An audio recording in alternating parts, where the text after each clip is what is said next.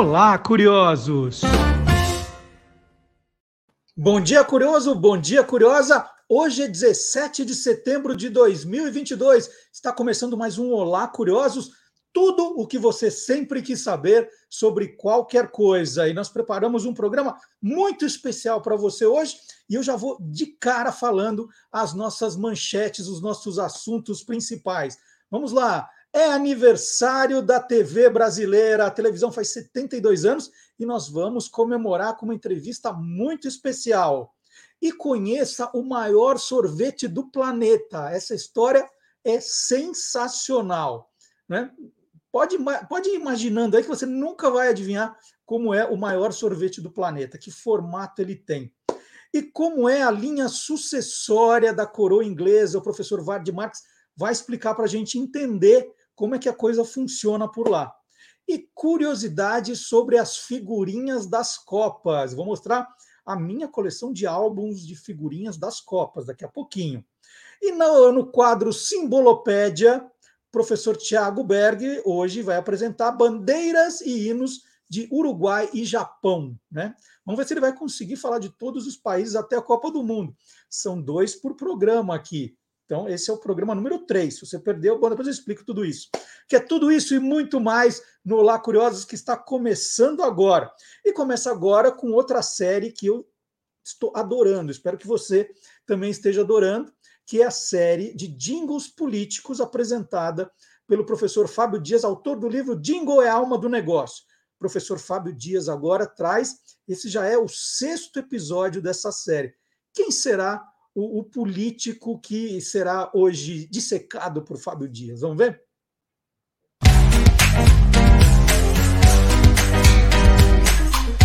Clube do Jingle. Ademar de Barros foi prefeito de São Paulo, duas vezes governador de São Paulo, foi interventor do estado de São Paulo e, em 1960, resolveu ser candidato a presidente da República. Durante os outros cargos que ocupou, a oposição e as pessoas que não gostavam dele é, começaram a dizer que Ademar era o rouba mais fácil. Aliás, uma frase muito utilizada para políticos até hoje. E esse rouba mais fácil, de certa maneira, colou na figura do Ademar e começaram a dizer que tudo, todas as obras que ele fazia, ele tinha uma caixinha para ele, ou seja, ele ficava com uma parte do dinheiro. Em 1960, ele se lançou presidente, é, candidato à presidência da República, né? E resolveu assumir essa caixinha que todo mundo dizia que ele tinha. Mas para conseguir usar isso ao seu favor, ele dizia que essa caixinha era justamente para reverter em novas obras, ou seja, essa caixinha dava saúde, dava educação, blá blá blá blá. Coisas que os políticos sempre dizem, mas surpreendentemente pela primeira vez numa campanha eleitoral, alguém havia assumido isso e tentado transformar em algo positivo. Para isso, ele encomendou um jingle e não foi para qualquer um, não. Foi para Erivelto Martins, um, um, compositor bastante famoso, integrante do Trio de Ouro, foi casado com a Dalva de Oliveira, e Benedito Lacerda. E o mais surpreendente, um dos cantores de maior sucesso na época, Nelson Gonçalves, foi quem o interpretou. Vamos ouvir A Caixinha do Ademar, um jingle que tentou transformar algo negativo na vida de um candidato em algo positivo para trazer voto. Pelo jeito não deu muito certo, porque ele perdeu a eleição.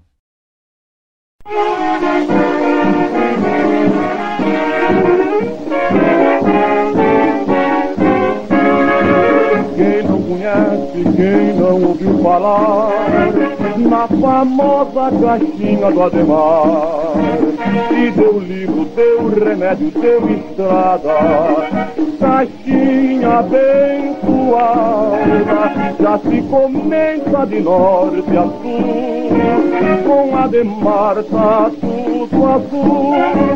Quem não conhece, quem não ouviu falar, na famosa caixinha Ademar, e deu livro, deu remédio, deu estrada, caixinha abençoada, já se comenta de norte a sul, com a terraça tudo azul. Deixa falar toda essa gente maldizente Deixa quem quiser falar. Essa gente que não tem o que fazer. Faz discursos, mas não cumpre o seu dever. Enquanto eles engordam tubarões A caixinha defende o bem-estar de milhões. Quem não conhece, quem não ouviu falar Na famosa caixinha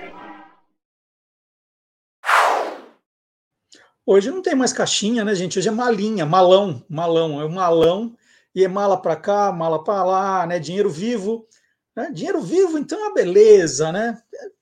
Quem não compra coisas com dinheiro vivo, né? É isso. Então, nada mudou, nada mudou. É só a caixinha que aumentou de tamanho, né? Não é mais uma caixinha, mala, né? Levar tanto dinheiro. Ainda bem que tem a nota de 200 reais, né? Agora, com nota de 200 reais, as malas ficam mais leves. Ufa! Ainda bem que alguém fez alguma coisa pelo Brasil. E agora nós vamos fazer alguma coisa por você. Nós vamos fazer um passeio pela home do Guia dos Curiosos, que tem sempre reportagens especiais, né, muita curiosidade, ligadas a efemérides, a perguntas curiosas.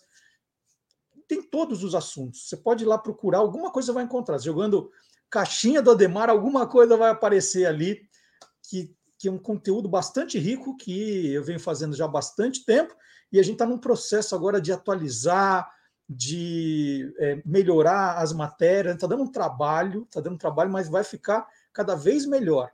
Então, se você também algum dia estiver navegando e falar, opa, tem alguma coisa aqui que eu queria acrescentar, por favor, pode escrever, né, pode colaborar, a ideia é que seja colaborativo também. Então vamos fazer esse passeio agora pela home do, do site do Guia dos Curiosos. Ali você vai ver os destaques, as matérias que são destaques naquela semana, é só clicar e navegar, mas tem também o um mecanismo de busca para você encontrar o que você quiser. Por exemplo, amanhã, domingo, dia 18 de setembro, é o dia dos símbolos nacionais.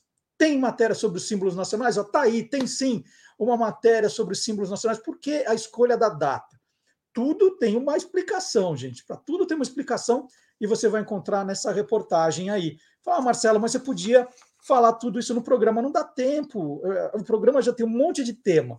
Então, eu deixo algumas coisas também para você ir dar uma olhada no site do Guia dos Curiosos. E olha, se você começar a navegar no site do, do Guia dos Curiosos, você vai se apaixonar e vai continuar navegando o tempo todo procurando as novidades. Tem muita, muita coisa, tá? Muita, muita coisa de verdade.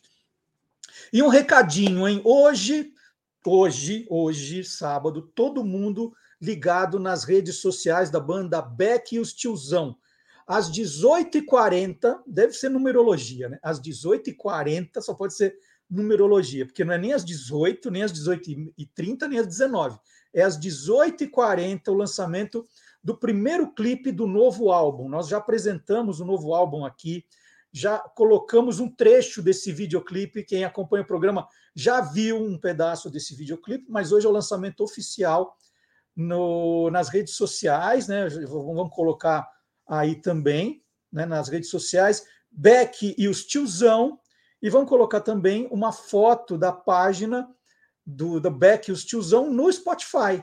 Quem quiser já baixar esse álbum, né, Beck e os tiozão volume 1, já vai para o Spotify, já vai encontrar o álbum completo, né? Já baixa, já ouve, já curte, né? Já segue também a banda ali no Spotify. Então, o lançamento oficial hoje, sábado às 18h40.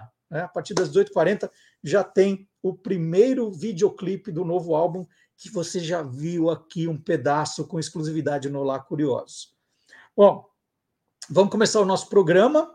É, e eu quero, para começar o nosso programa, rodar um vídeo que eu publiquei essa semana no Instagram e no TikTok sobre uh, fi, figurinha já voltou, né? Já está aquela febre de novo. Sempre que tá para começar a, a Copa, já tem aquela febre, não interessa o preço, a Panini bota o preço lá em cima e todo mundo acaba comprando do mesmo jeito, aquela loucura.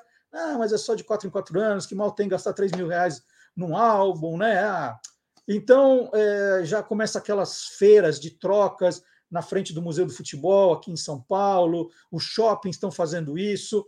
E eu, eu resolvi fazer um vídeo contando uma curiosidade da Panini no Instagram e no, no TikTok. Primeiro, vamos rodar esse vídeo e depois eu vou mostrar a minha coleção de álbuns de Copa. Vamos ver? Qual é o nome desse jogador que aparece nos álbuns de figurinhas de futebol da Panini? Eu já conto. A Panini foi criada em 1961 por quatro irmãos italianos, Giuseppe, Benito, Umberto e Franco Panini. A família Panini montou em 1945 uma banca de jornais e revistas no centro de Modena. Depois, em 54, um centro de distribuição de jornais. Em 60, eles arremataram o estoque de figurinhas encalhadas de uma editora e conseguiram vender tudo. Por isso, no ano seguinte, decidiram fazer suas próprias figurinhas. O primeiro álbum tinha jogadores da primeira divisão do campeonato italiano. A Panini chegou ao Brasil em 1989. Bom, e quem é esse jogador que está dando esse voleio? É o zagueiro Carlo Parola, que defendeu a Juventus entre 1939 e 1954. A foto que serviu de base para esse desenho foi tirada por Corrado Bank em 15 de janeiro de 1950 na partida Juventus e Fiorentina e publicada no jornal Calcio Ilustrato quatro dias depois. Parola fez parte do elenco da seleção italiana que disputou a Copa de 50 no Brasil. Ah, e essa logomarca da Panini que traz a figura de um cavaleiro medieval? Giuseppe Panini gostava de criar palavras cruzadas e assinava seus trabalhos com o pseudônimo de O Cavaleiro.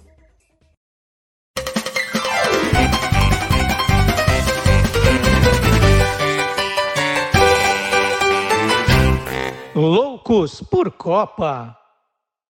Bom, antes de mostrar os meus álbuns de figurinhas de Copas, vamos contar um pouquinho da história, né, para você entender. No Brasil, o primeiro álbum de figurinhas de Copas do Mundo foi lançado em 1950, ano em que ficamos com o segundo lugar, né? Fomos derrotados naquela partida decisiva, fomos derrotados pelo Uruguai por 2 a 1, né? E esse foi o ano em que nós tivemos o primeiro álbum de Copas do Mundo. O álbum foi produzido pela fábrica de balas americana, que foi criadora das famosas balas futebol. Né? Dependendo da sua idade, ou você é, colecionou, ou você já ouviu falar. O álbum trazia sempre uma figurinha carimbada por página, né? que eram as figurinhas que eram fabricadas em menor quantidade e por isso eram mais difíceis geralmente também davam prêmios, né? Quando você completava uma, uma página, você ganhava prêmio. E não dava certo, porque eram pouquíssimas as figurinhas carimbadas, então os álbuns ficavam incompletos, você não ganhava prêmio e seu álbum ficava é, desfalcado. E aí, na década de 1970, bem no comecinho da década de 1970, uma lei acabou com essa história de figurinhas difíceis. Né? Carimbar, você podia carimbar, mas é, é proibido até hoje fazer figurinha é, difícil no Brasil. Então, elas passaram a ser impressas em quantidades rigorosamente iguais. E só para falar um pouquinho mais das balas futebol, elas fizeram a alegria de muitos garotos e garotas entre 1938 e 1960. As figurinhas vinham como brindes de balas, né? elas vinham embrulhadinhas na bala. É, e para dizer a verdade, isso meu pai sempre me contou, as balas eram horríveis, eram açucaradas, balas muito ruins. Então, o que as crianças faziam? Elas compravam a bala futebol, jogavam a bala fora e ficavam com a figurinha, a figurinha toda amassadinha, né? E aí, essas balas na rua deram dois problemas. Um é que muitas outras crianças que não tinham acesso a comprar pegavam a bala da, da rua, né, a bala suja, e comiam a bala, e dava problema. E outra é que aumentou, né, com aquele monte de açúcar na rua, a quantidade de ratos também. Então, balas futebol, elas entraram para a história, mas também é, causaram uma série de problemas na cidade. Bom, e a empresa italiana Panini, né, vocês viram a história da Panini que eu contei agora aí, começou a fazer álbuns de Copas em 1970. No Brasil, o primeiro álbum de Copa da Panini foi lançado é, em 1990. Várias editoras lançaram álbuns de Copas até 1986, depois passou a ser exclusividade da Panini. Na Copa de 1982, o álbum mais famoso foi o do Chicletes Ping Pong. Ah, não pode falar chicletes. Chicletes é só Adams. É, goma de mascar ou chicle ping pong. As figurinhas, qualquer dia eu vou contar essa história direito sobre chiclete. As figurinhas vinham enroladas nas gomas de mascar, também ficavam amassadinhas. E depois a ping pong repetiu a ideia na Copa de 1986 no México, mas aí já sem o tanto sucesso que fez em 82. É, então eu vou começar agora a mostrar os meus álbuns de Copas do Mundo, minha coleção. Vamos lá. Eu vou começar mostrando o álbum da Copa México 1970. E aqui eu preciso fazer um agradecimento a um querido amigo, né, um saudoso é, Roberto Porto. Roberto Porto, que trabalhou comigo na ESPN, no Loucos por Futebol. Ele tinha esse álbum, esse álbum foi, foi colecionado por ele. Tem até o nome dele aqui no, no cantinho, né? Ele que colecionou e me deu de presente. Falou: Olha, você gosta tanto dos álbuns e eu vou. E o álbum completo, gente. Eu vou te dar de presente esse. E me deu de presente o da Copa. Opa, a Copa de 74 também. Tá até o nome da filha dele aqui, Cristina Porto. É. Cristiana Porto. E também o Roberto Porto caprichava, ó, álbum completo é, da Copa. E aqui tem até a curiosidade, né? Já acontecia isso, o Carlos Alberto não foi para a Copa de 74, mas está aqui a figurinha do Carlos Alberto. Não é de hoje, que se erra também as escalações da, do, da equipe, né? Tem outros jogadores que não foram e estão aqui também. Então, Copa de 74. Esses eu ganhei de presente há pouco tempo do Loucos por Futebol.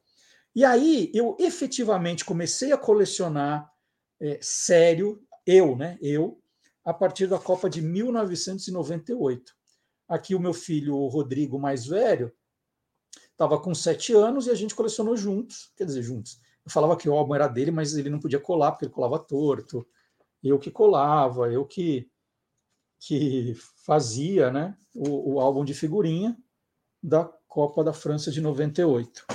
E aí começamos a fazer em todas as Copas, né? 2002, Japão e Coreia, e esses todos da Panini, né? É, eu não tenho, então, da Panini de 90, 94, e aí depois os outros eu tenho. Mostrei 2002, aí 2006, Alemanha, e também, ó, junto com o Rodrigo, a gente fazia, mas esse foi o ano de nascimento do Antônio. E aí, então, também 2006. 2010, fizemos a coleção também. 2010 fizemos o álbum da Copa, né? Estou abrindo aleatoriamente aqui as páginas, né? só para vocês lembrarem. Tem até o, o, mapa da África do Sul aqui, conheci várias cidades na cobertura da Copa. Vamos lá continuar. Bom, aí chegou a Copa do Brasil em 2014. E aqui, aí o, o Antônio já estava com oito anos, o Rodrigo bem mais velho. E aí nós fizemos dois álbuns, né? Tem o das crianças e eu fiz o de capa dura. Aí eu tenho, foi o que eu mostrei no vídeo de capa dura da Panini. Então nós temos as duas versões, né? A versão das crianças e a versão do adulto, também completinho, bonito, ó. E mais resistente, né? Aí, belezinha. Copa da Rússia 2018, fizemos aí, já fizemos um só o negócio começou a ficar caro demais para fazer dois álbuns. E as crianças já estavam crescidas, né? As crianças começavam a entender melhor que dá para a gente colecionar juntos, né? Mas eu que colava, colava para não sair figurinha torta. Imagina, figurinha torta no meu álbum. Então tá aí, fizemos também. E aí uma curiosidade, né? Eu estou mostrando os álbuns das Copas de futebol masculino, e nós temos hoje álbuns das Copas femininas também. O primeiro álbum que a Panini fez de Copa do Mundo Mundial Feminino foi em 2011, na Copa disputada na Alemanha. Curiosidade, esse álbum foi lançado só na Alemanha. Então, a Copa do Mundo de Futebol Feminino de 2011 foi na Alemanha e só os alemães viram esse álbum. O primeiro álbum que teve uma distribuição um pouquinho maior foi da Copa do Mundo do Canadá em 2015. Ainda assim, esse álbum circulou em apenas 25 países, né? que são basicamente os países que disputaram a Copa, incluindo o Brasil. Eu guardei um envelopinho também fechado para mostrar. Né? Agora, mais uma curiosidade dessa coleção. Eu não, eu não vou. Como são muitos os álbuns, eu não vou ficar folheando, fazendo vocês aqui perderem tempo folheando as figurinhas. Agora, tem uma curiosidade. Muita gente começou a colecionar agora os álbuns de figurinhas e começaram a se interessar pelos álbuns antigos. E que valem dinheiro na, na internet. Né? Se você quiser comprar álbuns de 90, 94, vai ter alguém querendo vender, mas querendo bastante dinheiro. E tem gente que, que gosta né, de guardar para efeito histórico, né, para pesquisar, para analisar. E aí o que fez a Panini? A Panini lançou um livro com os facsímiles de todos os álbuns desde 1970. Então você abre aqui, olha, isso é um livro, não, é, não eram os álbuns de figurinha. Então tem os facsímiles de dos álbuns. Eles, eles reimprimiram os álbuns, ó, desde 1970.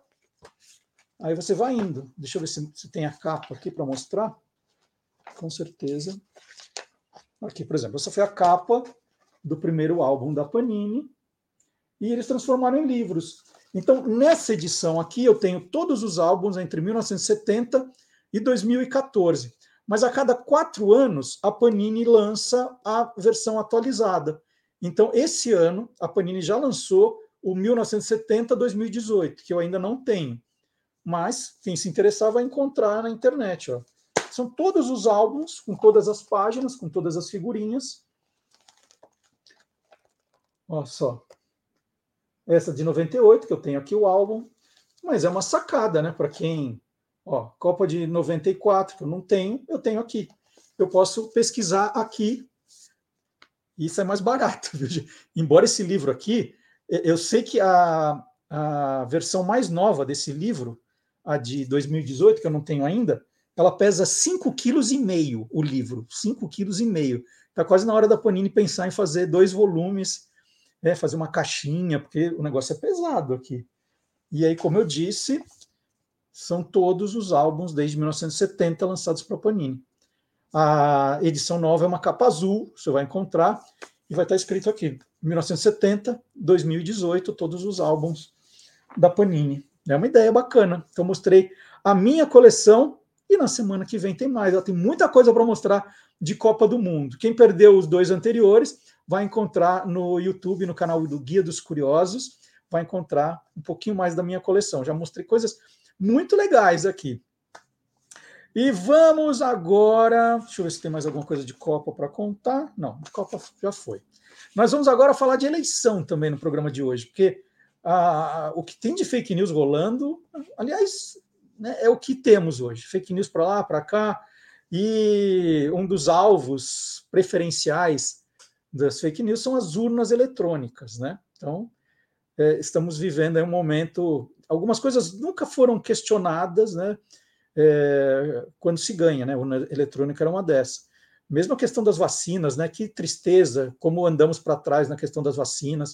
O país está andando para trás, né? E a questão da, da, da, nossa democracia também. E aí as urnas eletrônicas viraram um dos alvos, e isso tem feito o Gilmar Lopes trabalhar bastante no canal E Tracinho Farsas, já tem 20 anos, e o Gilmar também nunca trabalhou eh, como está trabalhando agora. Então, ele vai contar mais uma dessas pataquadas de urnas eletrônicas que estão circulando por aí e vai explicar para a gente o que é verdade, o que é verdadeiro e o que é farsa.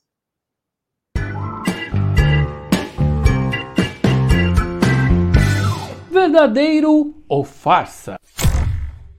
É verdade que uma lei de 2002 obriga o TSE a imprimir os votos das urnas eletrônicas mas essa lei está sendo desrespeitada há mais de 20 anos? De acordo com o texto que voltou a circular nas redes sociais, a lei número 10.408 de 2002 determina que o TSE imprima os votos das urnas eletrônicas, mas a Justiça Eleitoral estaria desrespeitando essa lei.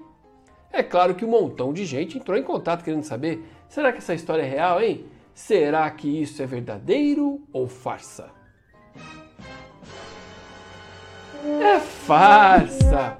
Quer dizer, a lei existiu mesmo, mas ela foi derrubada por uma outra lei no ano seguinte. O sistema de impressão de votos foi testado pelo TSE em 150 cidades em 2002 e o resultado não foi nada animador. O TSE, a Justiça Eleitoral, comprovou que, além de demorar mais tempo as votações, o processo não trazia nenhuma segurança extra. Além disso, a Justiça Eleitoral descobriu o seguinte: houve um maior tamanho das filas, um maior número de votos nulos e brancos e maior percentual de urnas com votação por cédula, porque impressora dá muito problema, né? Você sabe como é que é, né? Foi então que no ano seguinte, a Lei 10.740-2003 foi aprovada pelo Senado e pela Câmara e depois foi sancionada pelo presidente. O artigo 4 dessa lei transformou a obrigatoriedade da impressão dos votos no arquivo digital. Bom, de lá para cá houve vários estudos para ver se valia a pena mesmo imprimir os votos ou se não adiantava, se não precisava. Em setembro de 2020, o Supremo Tribunal Federal, o STF, declarou inconstitucional a impressão do voto eletrônico, por entender por unanimidade que isso poderia colocar em risco o sigilo e a liberdade do voto. Então, amiguinhos curiosos, não é verdade que uma lei de 2002 obrigando a impressão dos votos está sendo desrespeitada até hoje pelo TSE. Essa lei foi derrubada logo no ano seguinte. As urnas eletrônicas são bastante seguras e a gente torce para que esse ano tenhamos eleições bem sossegadas. E aí, você quer saber se o que está rolando na internet é verdadeiro ou farsa? Então entra lá no www.e-farsas.com. A televisão brasileira faz aniversário amanhã. Foi em 18 de setembro de 1950 que a TV Tupi de São Paulo fez sua primeira transmissão. O livro TV Tupi, do tamanho do Brasil, de Elmo Frankfurt e Maurício Viel, ganhou agora uma versão atualizada. E nós vamos conversar com os dois autores. O Elmo Frankfurt é pesquisador, professor, escritor, curador e coordenador do Memória Bert, Centro de Memória e Estudos da Associação Brasileira de Rádio e Televisão. Também preside o Museu da TV, Rádio e Cinema e escreveu e colaborou num total de 80 livros. O Maurício Viel é jornalista e pesquisador da história do rádio e da televisão. Em 2001, Maurício criou o site Retro TV, especializado em seriados e desenhos clássicos. E agora nós vamos falar então do TV Tupi, do tamanho do Brasil. Elmo, começando com você, bom dia. Existe bom uma dia. história da TV antes de 1950 que está no livro? Olha, muita história, porque a gente vê aí desde o início do rádio no Brasil, e aí vai evoluindo, as várias experiências, e muitas tentativas de empresários, também que, que resolveram apostar nessa, nesse novo meio. E isso fez com que o, a, gente, a gente, vamos dizer, chegou em 50 como um grande marco oficial. Só que se, se olharmos para trás, nós temos uh, justamente eh, transmissões experimentais, pedidos de concessão, etc. Né, Maurício? Nossa, tem muita história. Antes de, antes de 1950 tem muita coisa legal, viu?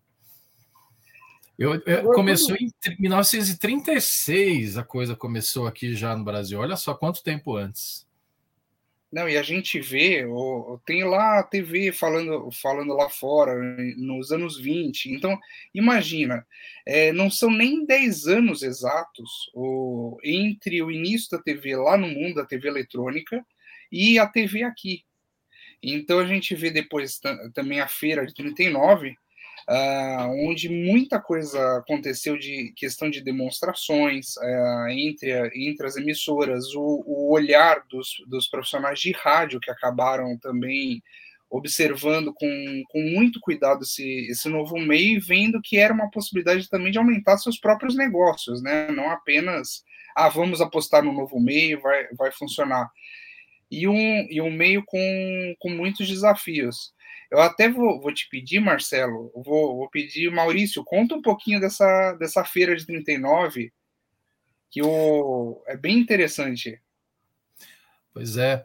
A, a feira de 39 foi, foi, foi o primeiro contato do brasileiro com a televisão. Foi no Rio de Janeiro, numa, numa região onde está hoje o aeroporto o, de Santos Dumont.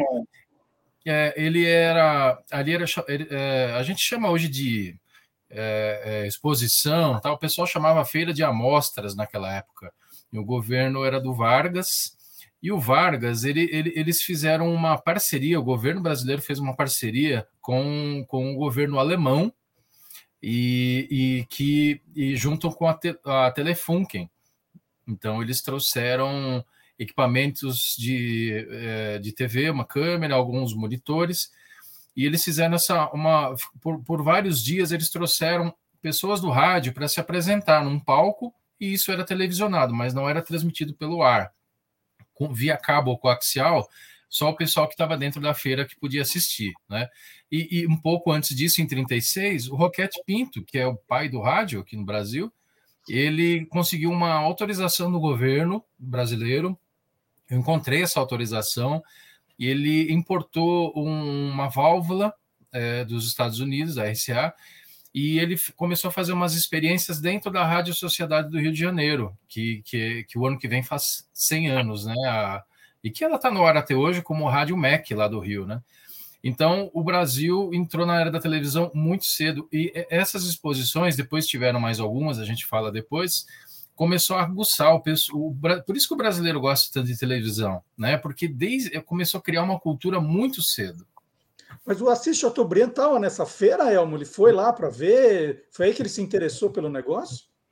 É isso Não. que eu, é, são as curiosidades. Mas, por exemplo, Demirval Costa Lima, que foi o primeiro diretor-geral da Tupi, estava. Tanto que ele, ele diz que ele, a primeira vez que ele teve o contato uh, com televisão em si foi nessa feira. E uma coisa interessante também é que o que, que aconteceu em 39? O início da Segunda Guerra Mundial. E foi o momento, e isso a gente vê inclusive a evolução até 45, uh, das negociações para que lado ficaria o Brasil. E nesse primeiro momento, até mesmo porque o Getúlio percebeu a importância do rádio uh, como meio de comunicação de massa, e a gente vê aí a, a era de ouro do rádio brasileiro, né? Uh, foi um momento que, que primeiro ele foi para o lado dos alemães, depois é que foi para o lado dos Estados Unidos, com direito a ser carioca, né? então, e muitas outras negociações que foram feitas. Mas o Chateau, na, na verdade, ele não foi o primeiro. E tem uma pessoa do rádio que é super simbólica e que quase ninguém fala dela em relação à televisão, que é o César Ladeira, né, Maurício? Nossa, o César Ladeira tem, tem, ele, ele tem um papel muito interessante em tudo isso daí. O, o, Ladeira, aliás, o Ladeira ele foi casado com a Renata Fronzi, a, a, a atriz, né, que é da família Trapo. O César, César Ladeira ele era é, um locutor muito famoso e ele, em 1932, quando teve a, a revolução aqui em São Paulo, revolução constitucionalista, é, contra o governo Vargas, né? Ele, ele trabalhava na Rádio Record, a Rádio Record ficava aqui na Praça da República, aqui no centro de São Paulo.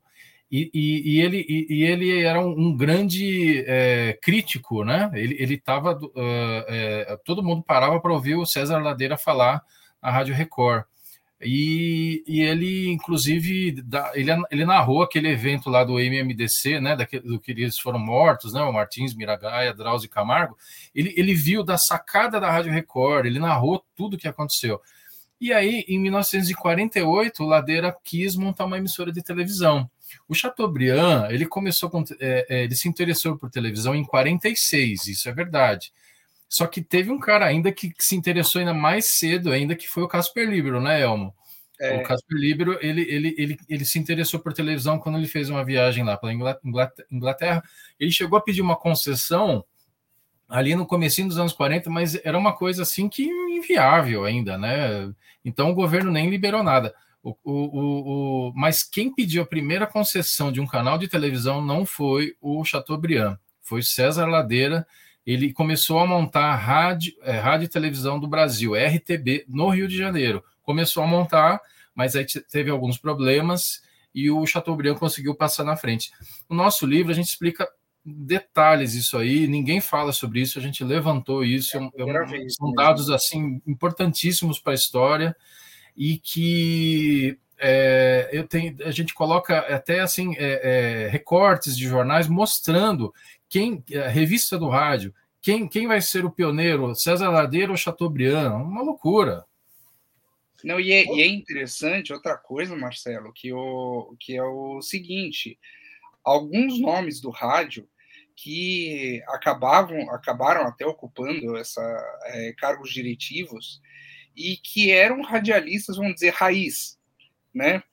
Uh, não eram empresários de jornalismo, empresários, digo, de, de veículo impresso ou de outras áreas que acabaram indo para a televisão, para o rádio. E dois nomes, tanto o César Ladeira, um que a gente cita aí, uh, e outro que a gente não pode esquecer é o Vitor Costa, que ele também tem uma, uma importância enorme, uh, não só lá no Rio de Janeiro, como no Brasil inteiro, e aqui em São Paulo, com a Rádio Nacional, a Rádio Excelsior, a TV Paulista. Então está descrito desde os primórdios até, vamos dizer, a atualidade, só que com uma ênfase maior uh, até 1980. Depois, uh, justamente aquilo que a Tupi deixou como, como registro e também como colaboração para a área como um todo. Bom, estou vendo que vocês dois são apaixonados pelo tema, né? E aí vão cair na tentação de contar o livro inteiro. Eu vou dar um salto aqui para a gente contar algumas curiosidades, deixar todo mundo curioso para depois ler o, o TV Tupi do tamanho do Brasil. Maurício, tem algumas lendas que cercam, né? Essa inauguração da televisão, a tal da história que é, Chateaubriand pegou uma garrafa de champanhe para inaugurar a câmera e quebrou a câmera sobre o número de transmissores que quantas pessoas assistiram à, televisão naqueles primeiros dias, né, que eram pouquíssimos aparelhos. Como que como vocês contaram essas histórias? O que é verdade? O que é lenda? Marcelo, esse tipo de, de, de, de informação é, foi o carro-chefe assim do nosso trabalho, porque a gente percebeu que tinha algumas coisas assim que não, não batia muito quando, quando se conta sobre a história da televisão. É, viraram virou lenda. Parece que assim começaram a contar, é, é romantizar a, a, história da televisão no Brasil, o início da Tupi, e para ficar aquela coisinha legalzinha e tal, e falar, nossa, mas estavam montando a TV e ninguém pensou, e os receptores? Né? A, a, própria história aí da, da, da, da, câmera realmente teve uma falha na, numa das três câmeras no dia da, da inauguração, que foi o evento noturno. E, e, e além desse negócio que o Chateaubriand foi lá e bateu uma, uma garrafa, quebrou uma garrafa, né? Batizando é, como navios. Né? Batizando, é. é. Ele, o Chateaubriand era maluco, mas não tanto assim também, né? É, lá no livro a gente conseguiu mostrar em detalhes que tudo isso daí é, é, é, é uma história até engraçadinha e a gente mostra a verdade lá. Né? Por exemplo, dos receptores, a gente conseguiu diversas, diversas informações com jornais, jornais antigos. Aliás, só uma, uma, uma, uma ressalva, só um parênteses para todo mundo entender bem. É, eu consegui, o Elmo sabe do trabalho que deu isso, eu consegui folhear todas as edições de, dos dois jornais do Chateaubriand que ele editava aqui em São Paulo, Diário da Noite e Diário de São Paulo. Todas as páginas de 1950, eu, eu, eu vi uma por uma e fotografei tudo que tinha.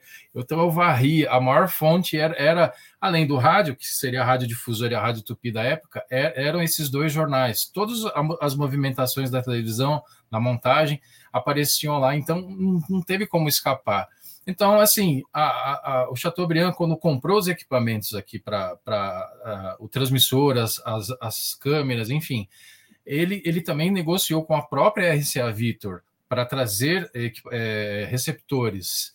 O primeiro lote de, de, de, de receptores foi de 100 receptores e ele saiu a tempo, tudo certinho, para vir para o Brasil para em setembro eles colocar, distribuírem em pontos estratégicos do centro de São Paulo, em vitrines, né, em, diversas lojas, não só no centro, assim, é, é, no, Brás também tinha, estava um pouco espalhado, diversos, diversos é, receptores. Então, é, é certo que assim, para vender isso de início foi realmente complicado, né? Era caro demais.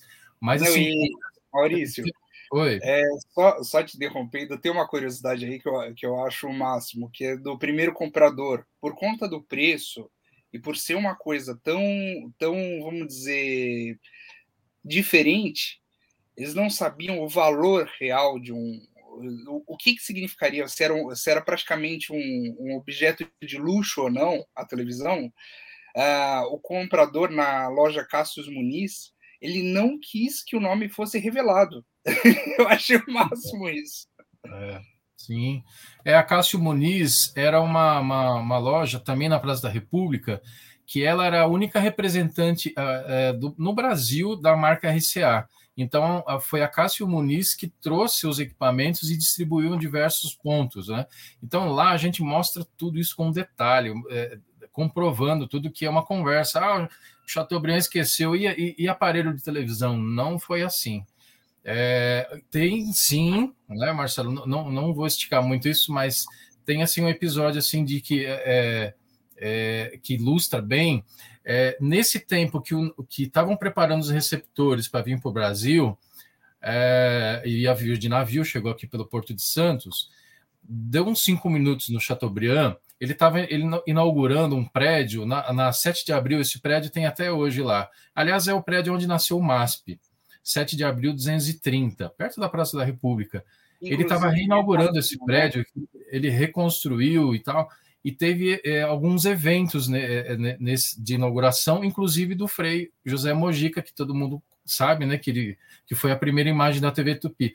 Mas isso não estava previsto para ir para o ar o Chateaubriand de última hora falou: Eu quero transmitir isso aqui. E o pessoal falou: Mas tele, os televisores estão a caminho ainda, não vão chegar ainda. Só que as câmeras já existiam. A torre de transmissão não estava pronta ainda, mas as câmeras sim. E o que, que eles fizeram? É, o Chateaubriand teve que partir para o. É, não daria tempo né, de, de, de chegar os, os receptores teve que partir para um, um, um pessoal que comprou, trouxe equipamentos é, por contrabando, alguns equipamentos, mais ou menos meia dúzia, e foram instalados ali no saguão do prédio, lá em cima onde que tem o, onde era o anfiteatro do, do MASP, e o pessoal se aglomerou ali para assistir, entendeu? Então, quando falar não tinha aparelho, teve que correr, na verdade foi porque o Chateaubriand ele quis queimar a largada e, e antecipar um pouco. Então, aí que surgiu toda essa, essa discussão. É, e o Vitor Costa estava lá, ele estava começando a querer se introduzir no mercado de São Paulo, e existia essa briga de quem vai sair primeiro. Os Machado de Carvalho também. Então, assim, uhum. é, quem é que vai sair na frente? O Saad. Então a gente percebe que aos poucos todo mundo estava de olho nessa, nessa novidade. Alguns demoraram mais, outro, outros menos, mas uh, também teve um, um que aí de desperteza nesse sentido de vamos sair da frente dessa, dessa forma. Então é. Oi. O que, que tem diferente essa versão agora atual da lançada em 2020?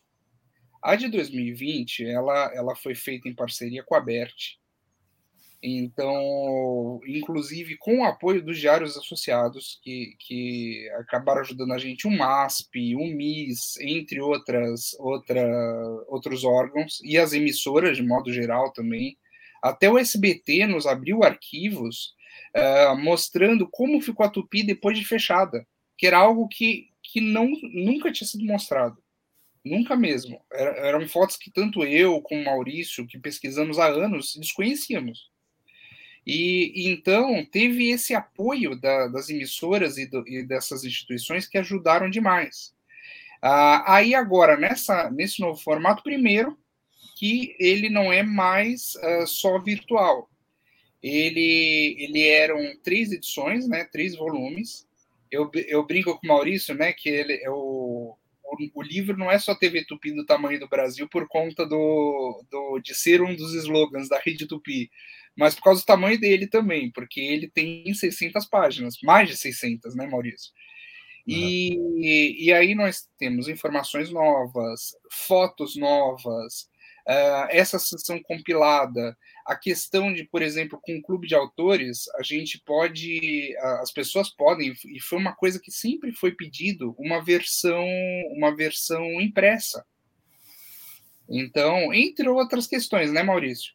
É, nesse aspecto é interessante ressaltar, Marcelo, que o quem está gostando do que está vendo a gente falar aqui, é, saiba que é, temos a versão e-book gratuita para baixar lá no site da Abert, no memoria.abert.org.br, e quem, mas tem aquele que prefere o livro, que é aquele que está ali no fundo do ali atrás do elmo, é, é, é, que, que preferir imprimir é uma versão impressa, pode fazer encomenda com o clube de autores colorido, é, preto e branco, como quiser. É, e, e, ainda tem duas opções por causa de variação de preço. tem a versão totalmente colorida e tem a versão que a capa é colorida e o miolo, né, o conteúdo é preto e branco, que fica bem mais barato. É, nessa nessa é, nova versão, você está falando da pesquisa, né, Maurício? Você está falando que olhou página por página dos jornais. É, teve, é, vocês tiveram acesso a, material de, de programas? Existe ainda esse acervo do que foi produzido? Está guardado em algum lugar? esse material da TV Tupi? Se você for falar de material de vídeo mesmo, o que restou da Tupi é, está na Cinemateca Brasileira, aqui em São Paulo, e, e tem também algum material do, da Tupi do Rio de Janeiro, lá no, na Biblioteca Nacional. É, então, eles, eles, eles, eles guardam. É, é, é, tem, a gente conta tudo isso no livro, a história desse acervo, como esses acervos foram, foram, foram recuperados, né? e, e eles estão. É, essa é a parte de áudio e vídeo. Inclusive, a gente conta também que é, aqui no caso do Tupi de São Paulo, é, o prédio ficou fechado, foi lacrado pra, por causa da falência da Tupi. E aí, quando foram abrir, tinha goteira em cima da, das fitas e tal. Muita coisa se recuperou mesmo, tem bastante coisa aqui na Cinemateca. E, e a gente também, nossa fonte também foram é, pioneiros mesmo, é, é, alguns que estiveram lá, ou, ou, e familiares. Né? Então, a gente conseguiu fotos que estava guardada lá na, na, casa de familiares de funcionários da Tupi. Então, isso, isso aí foi incrível. Então, a gente conseguiu trazer informação inédita né? e, e, e informação extremamente importante para esclarecer como foi esse processo de, de, de inauguração e de montagem da inauguração da TV e também o, o, tudo que era da ProTV, que hoje é um, é um museu, né? Uh, os depoimentos, ou uh, que, que, que, nós utilizamos também trechos, ou como fonte de consulta para justamente bater dados. Uh, a questão também de outros acervos, como, por exemplo, os guias de programação da Rede Tupi, do finalzinho, que achamos não só nomes, como informações, até programas que iam ao ar e não foram, né, Maurício? Então a gente foi é. juntando todo todo acervo e outra coisa que foi muito engraçado foi o foi o seguinte, Maurício às vezes chegava para mim por conta do, do, quase 20 anos, né, na, na antiga Pro TV, com a Vida Alves e com todos os outros pioneiros, até o, o próprio Jorge Eda, e às vezes ele chegava e falava assim, Elmo, você lembra se alguém contou alguma coisa assim? Porque muitos faleceram. Eu mesmo, eu lembro, o Jorge Edo era uma pessoa, era inteligente. Era o técnico, né? O grande técnico o da Tupi aqui em São Paulo. Ele ficava doido com essa história de que o, o e, e, todo mundo nomeava e eu sei quem, isso publicamente todo mundo sabe, até ele já falou sobre isso, que o Lima Duarte inventou essa história do, de bater com batizar a câmera e foi o Lima. Tem até uma matéria, eu acho que isso foi isso foi do que eu até passei para o Maurício, que foi quando ele escreveu o Gabus Mendes. Eu acho que essa matéria era de 90, do Estadão, que o Cassiano Gabus Mendes fala: Ah, isso aí é conversa do Lima, desde aquela época. E o Jorge Edo ficava doido. Não, quebrou mesmo. O, tem um lance de um, de um. No meio da inauguração da TV, simplesmente o, passou um boom, porque eles. É, o boom é um, é um, microfone, né? Que eles chamavam de girafa, né? Na, na época. Passou um boom no meio da tela, então se viu a, a bolinha que o, o, vamos dizer, onde rosqueia o boom para. É como se fosse um tripé, né? Que aumenta e, e diminui o tamanho. Uh, numa das passadas de câmera. Coisas que a televisão ao vivo é, tinha e que, e que até hoje a gente vê, por exemplo, nas lives, que acontece é o ao vivo. E é, e é interessante porque eu, eu, eu lembro muito da que a gente quer acabar também com essa história de que tudo foi feito uh, de qualquer jeito. Eles eram muito profissionais. Tanto que uma das histórias, e a gente cruzou essa informação também, não só com depoimentos, como lembranças, como eu, eu disse para você, uh, é o caso do dia seguinte. Ah, mas no dia seguinte não tinha programação e tal. O, nós, nós conseguimos depoimentos, inclusive de Mirval Costa Lima, uh, depoimentos antigos, que, e do Cassiano Gabus Mendes falando que eles tinham uma programação delineada para duas semanas. Só que o que acontece? Eram linhas gerais. Por quê? Porque eles já tinham a prática de, de fazer programação em rádio. Eles não iam deixar de qualquer jeito. Claro, não era tudo 100% definido, mas uh, nessa abertura já tinha pelo menos uma, uma linha geral do que fazer, para onde correr. Até filmes foram produzidos, telefilmes, vamos dizer, que é um termo que hoje em dia se usa muito, Uh, mas eram filmes que, que foram feitos antes da inauguração, até clipes. Clipes, imagina isso. Aquele que todo mundo mostra da, da Hebe é um clipe. Com o Ivan Cury. Manacá, isso. E que foram produzidos, foram reproduzidos também é, depois, assim, várias vezes. Por quê? Porque quando não tinha, não tinha material para ser exibido, eles reprisavam, e principalmente é, a questão de cinema, né? de você ter a película. A televisão era ao vivo, não tinha videotape. E Olha, tinha uma. Legal. É, só falar, uma coisa rápida, tinha uma coisa interessante também, a dificuldade inicial da televisão, que você não conseguia colocar, fazer um programa, acabava um programa de estúdio e começava outro. Tinha que, é, porque era, era um estúdio só, então eles tinham que parar a programação, colocar um slide e para até arrumar o estúdio para começar o próximo programa. Isso tudo é narrado num livro fantástico que foi lançado nos anos 90, acho que em 96, se não me engano, do Mário Fanucchi, que ele faleceu recentemente. Ele era professor aqui da ECA, aqui na, na USP, inclusive, e ele conta num livro chamado é, falando sobre os interprogramas, porque ele que começou a criar é, chamadinhas no, nesse meio tempo, com, com, com desenhos, com com é, para que as pessoas não ficassem ali, né? Eles falavam assim, é mais, é mais chato que o índio da Tupi, porque o índio da Tupi ficava tanto tempo na tela que o pessoal ficava, pô, que coisa chata, né? Olha só como que era o começo da TV, não era fácil. É, ele foi o criador do não só do índiozinho, como do, do jingle Já é Hora de Dormir. Uhum. Que não é. era do Cobertores Paraíba, foi reaproveitado depois, era do Erlon Chaves e dele, né? O, toda essa criação. E era justamente para chegar e falar para quem estava tava em casa com criança e a criança não queria dormir porque achava fascinante aquela televisão. Então, era um índio, é, um índiozinho, né, deitado numa rede, dormindo, dizendo que era para as crianças já é hora de dormir, não, não como é que chama? Já é hora de dormir. Não espere é, o papai chamar. É, não, manda um bom sono para você e um alegre despertar. Aí tem uma outra coisa. Não, a programação inicialmente ela foi noturna. Depois eles foram aumentar. Por quê?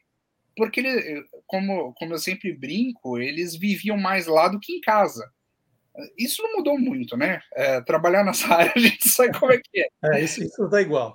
Mas eles faziam rádio, ou faziam ensaios, e depois, à noite, faziam televisão e de madrugada faziam testes, experiências com o equipamento. Em algum momento eles dormiam. Então, era bem assim. Pouco, pouco, mas dormia. Pouco. E você trabalhou lá dentro da, da onde foi a Tupi, na ESPN, né? Exatamente, naquele estúdio principal ali da ESPN era onde era a TV Tupi. E onde eu dei a minha primeira entrevista também, Elmo, para o pro programa do Jô 11 e meia, na época do SBT, foi naquele estúdio. E quando eu entrei lá pela primeira vez, falou assim: esse lugar é histórico, era aqui a TV Tupi. O Jô gravava ali também. É, mas sabe o que é interessante, Marcelo? Eu, eu tive a oportunidade de, de, É um pouquinho antes da pandemia, eu consegui visitar todo o complexo da ESPN. E, e eu tenho os mapas de como era a, a Tupi, então eu sabia onde eu estava entrando. O estúdio, o primeiro estúdio, que era o estúdio A, que eles chamavam, que é aquele que entrou, que a televisão entrou no ar em 50, ele existe ainda. É, é, um, é o segundo estúdio da, da ESPN. O maior, né, o, é o principal lá, na verdade é, era um estúdio B, é, B e C da, da Tupi. O A, ele é, ele é menorzinho. Então, eles, ele, mas ele, ele, eles, você olha lá, você vê a, a tecnologia que é hoje, como está lindo aqui, você fala, nossa, e a TV começou aqui. Impressionante. É, né? o, o, Maurício, nesse ponto, ele não fez pesquisa, ele fez arqueologia, porque até tem umas partes no livro onde tem fotos. Então, assim, tem, é um, tem, por exemplo, um corredor. É um corredor, né, Maurício? Que é, é parte. hoje é um corredor é, da parede do estúdio original. O, o é. desenho é. da, da, parede externa, que virou, virou interna dentro do corredor. É. E eu cheguei a fazer algumas pesquisas nesse sentido também, para o tombamento. Uh, só que aí já tinha sido tanto mexido ali no, no, na esquina da que é esse da a antiga cidade do rádio, né, a Piracicaba com Alfonso Bovero, uhum. que não deu para tombar uh, aquela aquela parte que é a original, porque o prédio ele é de 10 anos depois de 1960. O prédio foi tombado, mas a fachada dele, uh, a parte interna também não foi possível ser tombada. Então, se quiserem mexer por dentro, eles podem mas eles não podem desfigurar o prédio com o tombamento que foi junto com o Condefat e outros órgãos responsáveis. E tem um projeto que a gente conta, que, que eu colaborei, o Maurício registrou no, no livro também comigo, que foi do, do, da Memória Paulistana, que é feito pela Prefeitura de São Paulo tanto lá como prédios associados e outros prédios históricos de televisão e de rádio ganharam uma placa dizendo aqui foi tal tal prédio, tal coisa aconteceu. Então, é uma forma da gente deixar esse legado também. Não é só, só o livro, só resgatar a memória. As pessoas precisam continuar tendo o entendimento disso tudo. Então, e da importância, né? Bom, gente, já, já, já Tivemos um aperitivo aqui, todo mundo ficou com vontade de ler.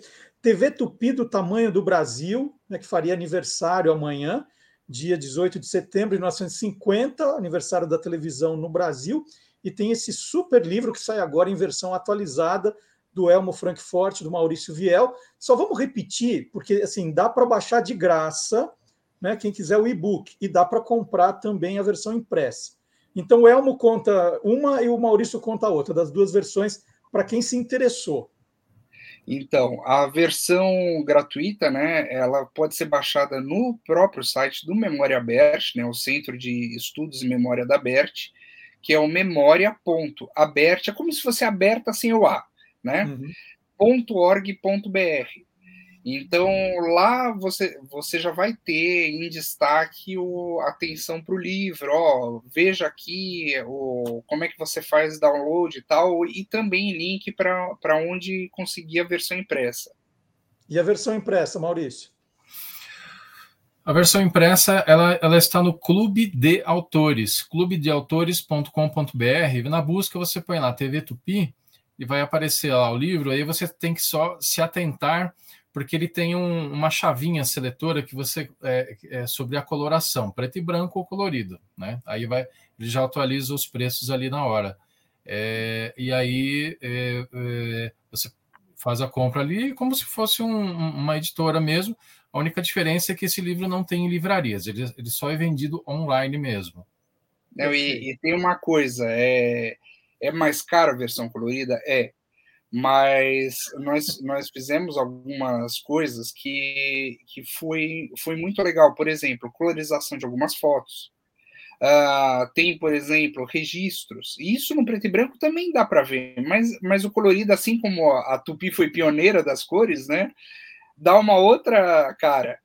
Então, destaque, por exemplo, ó, aqui essa região da cidade do rádio virou tal coisa, e teve essa, esse aspecto técnico que é a primeira vez também que se conta. Sim. Porque os técnicos não eram lembrados antes, infelizmente. Sim, é importante dizer que esse nosso trabalho, ele é um pouco mais, ele não é para o lado artístico da TV Tupi, ele é para o lado da estrutura, da técnica, é algo que foi muito pouco explorado. Administrativo, Sim. O, o, pra, e quem é da área uh, vai ter interesse também, não só estudantes, tal, mas, mas o profissional de para entender, por exemplo, como as coisas chegaram até hoje. É. Então, isso, isso é, é algo que eu, eu acho primordial para a gente entender para onde a gente caminha e a importância, acima de tudo, do conteúdo, que é o futuro. Então, é algo que a gente batalha, batalhou bastante e continua batalhando. Maravilhoso. Bom, o Maurício tem que ir embora, vou dispensá-lo. Vou uhum. pedir, Elmo, você fica mais um pouquinho, porque eu sei e que você está lançando o um livro novo aí, eu quero te perguntar disso também. Então, vou me despedir do Maurício. É, os dois autores aqui, TV Tupi do Tamanho do Brasil, sensacional as histórias que eles contaram. Maurício, super obrigado. Ó, Elmo, aguenta um de pouquinho aí. pertinho, né, olha. Ó, Tudo lindo, bem? hein? Lindo. Muito legal. E, e então vou chamar, vou chamar um quadro agora, enquanto a gente se despede do Maurício, e o Elmo volta daqui a pouquinho aqui no Olá Curiosos. Vamos mostrar que o mundo inteiro é curioso agora. Confira aí.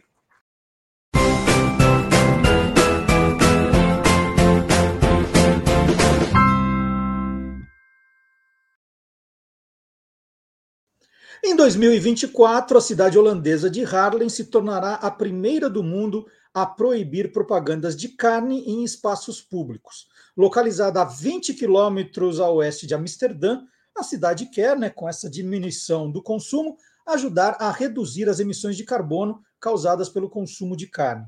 Anúncios com produtos de carne não serão permitidos em ônibus, em abrigos de ônibus, né, aqueles pontos de ônibus, telas em locais públicos. Representantes da indústria da carne bufaram e disseram que as autoridades estavam indo longe demais. Apesar dos protestos, a população de Harlem parece apoiar a ideia, considerando que a ONU cita o gado como responsável por 14% de todas as emissões de gases de efeito estufa produzidas pelo homem. Então, uma lei que já vai pegar e pode se espalhar pelo mundo. E nós estamos também às vésperas de uma comemoração muito importante. Na próxima quinta-feira, o programa Quem Te Viu, Quem TV completa 100 semanas no ar. 100 semanas no ar. O Margarães Júnior apresentando curiosidades da história da televisão brasileira. Então já estamos ansiosos para chegar quinta-feira para saber qual será o tema desse programa super especial. Programa número 100, Quem Te Viu, Quem TV. E você está acompanhando Quem Te Viu, Quem TV? Puxa, Marcelo, quinta-noite, não dá tempo, né? Não tem outro horário? Tem. Você pode, pode assistir o horário que você quiser. Você faz o horário, que depois que é publicado no YouTube, fica lá à sua disposição. Aliás, se você quiser, você pode ver o programa número 1.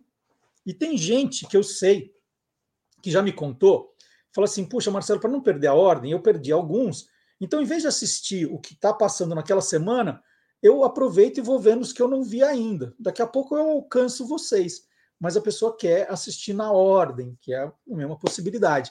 Então, os 100, os 99 hoje, tá? Mas os 100, os quase 100 programas apresentados pelo Magalhães estão disponíveis para você ou no Spotify do Guia dos Curiosos ou no YouTube do Guia dos Curiosos. Então, você procura na playlist e ouve a hora que você quiser. Você vai se divertir bastante. E quinta-feira, programa número 100. E como estamos esperando o programa 100, vamos, vamos colocar um trecho do programa da quinta-feira passada, que foi sobre. Ah, no, na quinta-feira passada, nós comemoramos também o centenário do rádio, né, os 100 anos do rádio. A gente comemorou aqui no Olá Curiosa e comemorou lá também. E que o Maga fez? Ele juntou as duas pontas, né? Porque era centenário do rádio numa ponta e o aniversário da televisão na outra. Então ele juntou e contou casos de é, humoristas, comediantes, atores que fizeram humor no rádio e levaram essa experiência para a televisão. E ele escolheu cinco nomes. É, são mais de cinco, porque dois são duplas ali. Então ele escolheu sete nomes. E aí eu vou mostrar um trecho desse programa, o programa 99, para você conferir. Não é o programa inteiro. Então você confere e fala: opa, esse tema me interessa, eu gosto, me divirto. E aí você vai procurar depois o programa na íntegra para assistir. Então vamos lá, um trechinho do Quem Te Viu, Quem TV com Magalhães Júnior.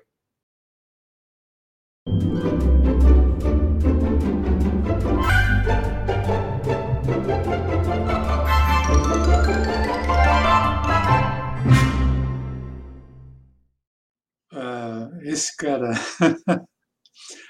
é, é pena que a memória vá fazendo com que as pessoas é, deixem de reverenciar grandes nomes do humor brasileiro. Mas esse cara, eu, eu adorava ele. Zé Trindade. Zé Trindade, na verdade, chamava-se Milton da Silva Bittencourt, natural da Bahia. Ele nasceu em 1915 e faleceu no Rio de Janeiro em 1990. O Zé Trindade foi comediante, um excelente comediante de rádio, teatro, cinema e televisão.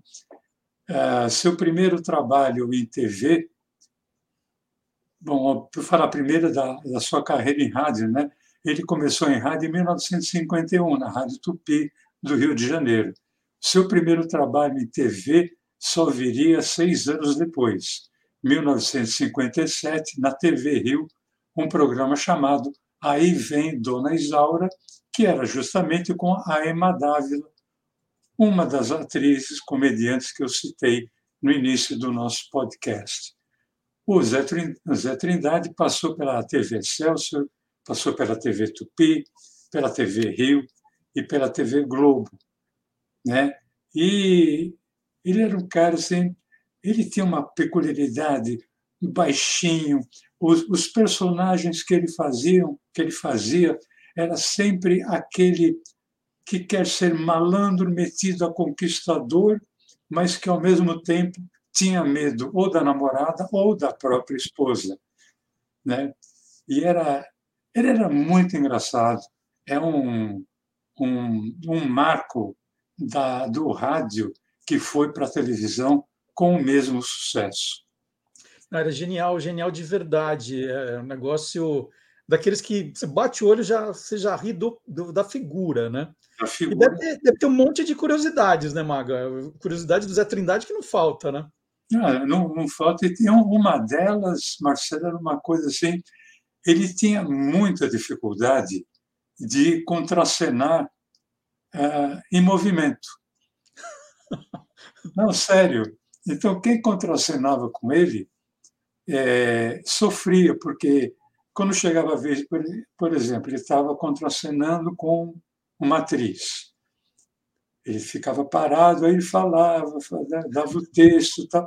Aí vamos supor que é, ele e a atriz tivessem que encaminhar, seja lá por uma alameda, seja lá por onde fosse.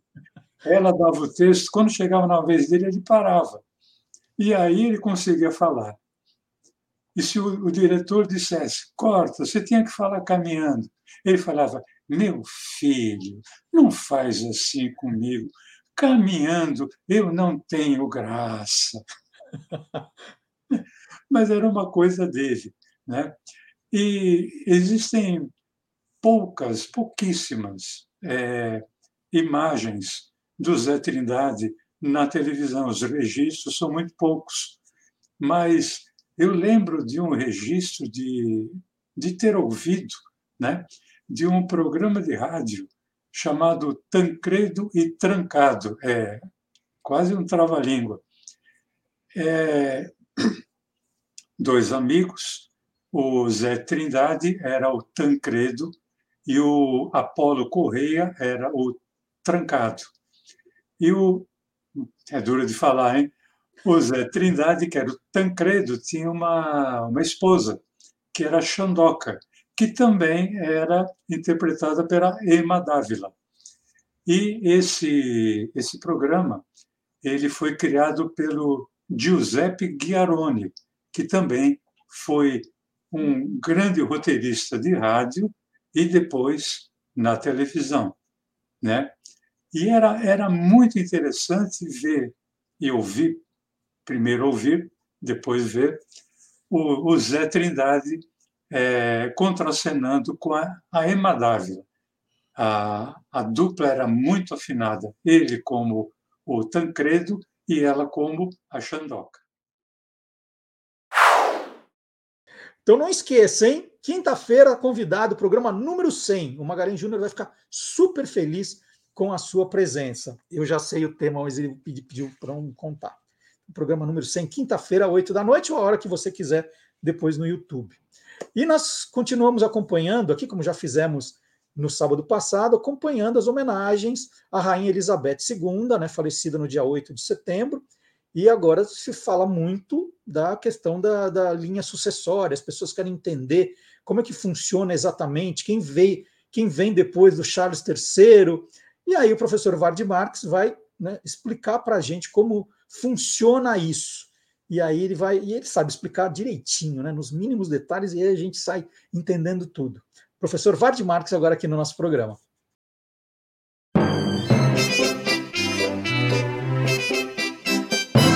Aí tem história.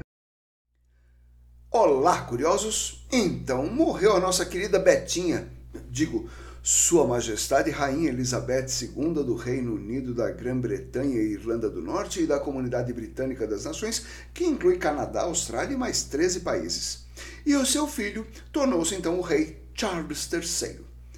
Mas como é que funciona essa coisa de sucessão ao trono? Aí tem história. A gente tem uma imagem romantizada das monarquias, até porque a gente ouve histórias de reis e princesas desde quando é criança. Entretanto, esse tema do quem é que vem agora existe em toda parte, inclusive nas empresas e nas repúblicas. No Brasil, por exemplo, isso está previsto no artigo 79 da Constituição Federal, que dá a ordem sucessória em caso de impedimento, não precisa ser necessariamente a morte, do ocupante da presidência da República. Depois dele vem o vice, depois o presidente da Câmara, depois o presidente do Senado e então o presidente do Supremo. Com a morte de Elizabeth II, o seu filho e sucessor foi imediatamente designado rei. Coroação é um ato simbólico que pode vir depois. No Reino Unido, a sucessão é pela primogenitura plena, ou seja, o primeiro filho de qualquer sexo é o herdeiro do trono. Foi assim com a própria Elizabeth, primogênita de George VI, em 1952. Agora veja só. Ok, a primogenitura coloca no trono o primeiro filho. Mas em seguida, quando nasceu em 1950, a princesa Anne, é, irmã mais nova de Charles, que é de 1948, era a terceira na linha sucessória. Primeiro sua mãe, daí o irmão Charles, depois ela. Porém, o seu irmão casou-se, teve um filho, William, com Diana Spencer, a famosa Lady Di.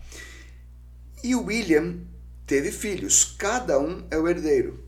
Depois vem os outros filhos de Charles e seus filhos e tal.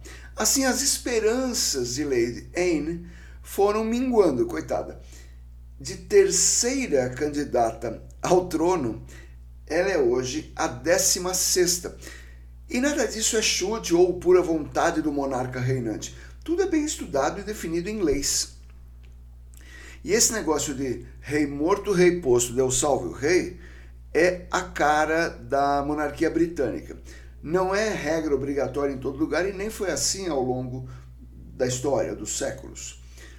No Tibete, por exemplo, que é um país, é uma monarquia, uma teocracia ocupada pela China desde 1950, a sucessão do Dalai Lama, que é líder espiritual e governante ao mesmo tempo, ainda que exilado, é feita ao se encontrar o menino a quem, perdão, em quem o antecessor reencarnou. Sim, morre um Dalai Lama, é, a alma dele vai reencarnar em alguém, em algum menino, e eles saem procurando. Essa busca dura, em geral, entre dois e três anos, que fica tempo que, que demora para encontrar um, um, um governante para o Tibete. Uma outra teocracia, que é o Vaticano, funciona por eleição. O, o, o monarca reinante, que é o Papa, é eleito pelo Colégio dos Cardeais. E, em tese, qualquer homem católico pode ser Papa. Não precisa nem ser padre. Lá no começo da Idade Média, existia um negócio chamado Lei Sálica, que excluía completamente as mulheres e os seus descendentes da sucessão. Então, assim, um rei tem um filho e uma filha. O filho pode ir para o trono, a filha não. Ah, mas se a filha tiver filho, homem, filho de mulher de, de, de princesa não vai para o trono. Isso sempre deu problema. Eu cito dois. Um, entre 1580 e 1640, nós fomos espanhóis. Nós aqui no Brasil. Por quê? Porque o herdeiro do trono português, e o Brasil ainda era colônia de Portugal nessa época, o herdeiro do trono português era o rei da Espanha. Esses são só alguns tipos, existem outros. Uma das que eu acho mais eh, curiosas, né, historicamente, foi a de Júlio César. Depois da sua morte, um triunvirato governou Roma. Triunvirato é um governo levado por três caras ao mesmo tempo. Claro que não dá certo. Isso virou uma guerra civil vencida por Caio Otávio, sobrinho de Júlio César. E o Senado então ofereceu ao Caio Otávio o título, o cargo do seu tio, que é ditador vitalício. Sim, esse era o cargo de Júlio César.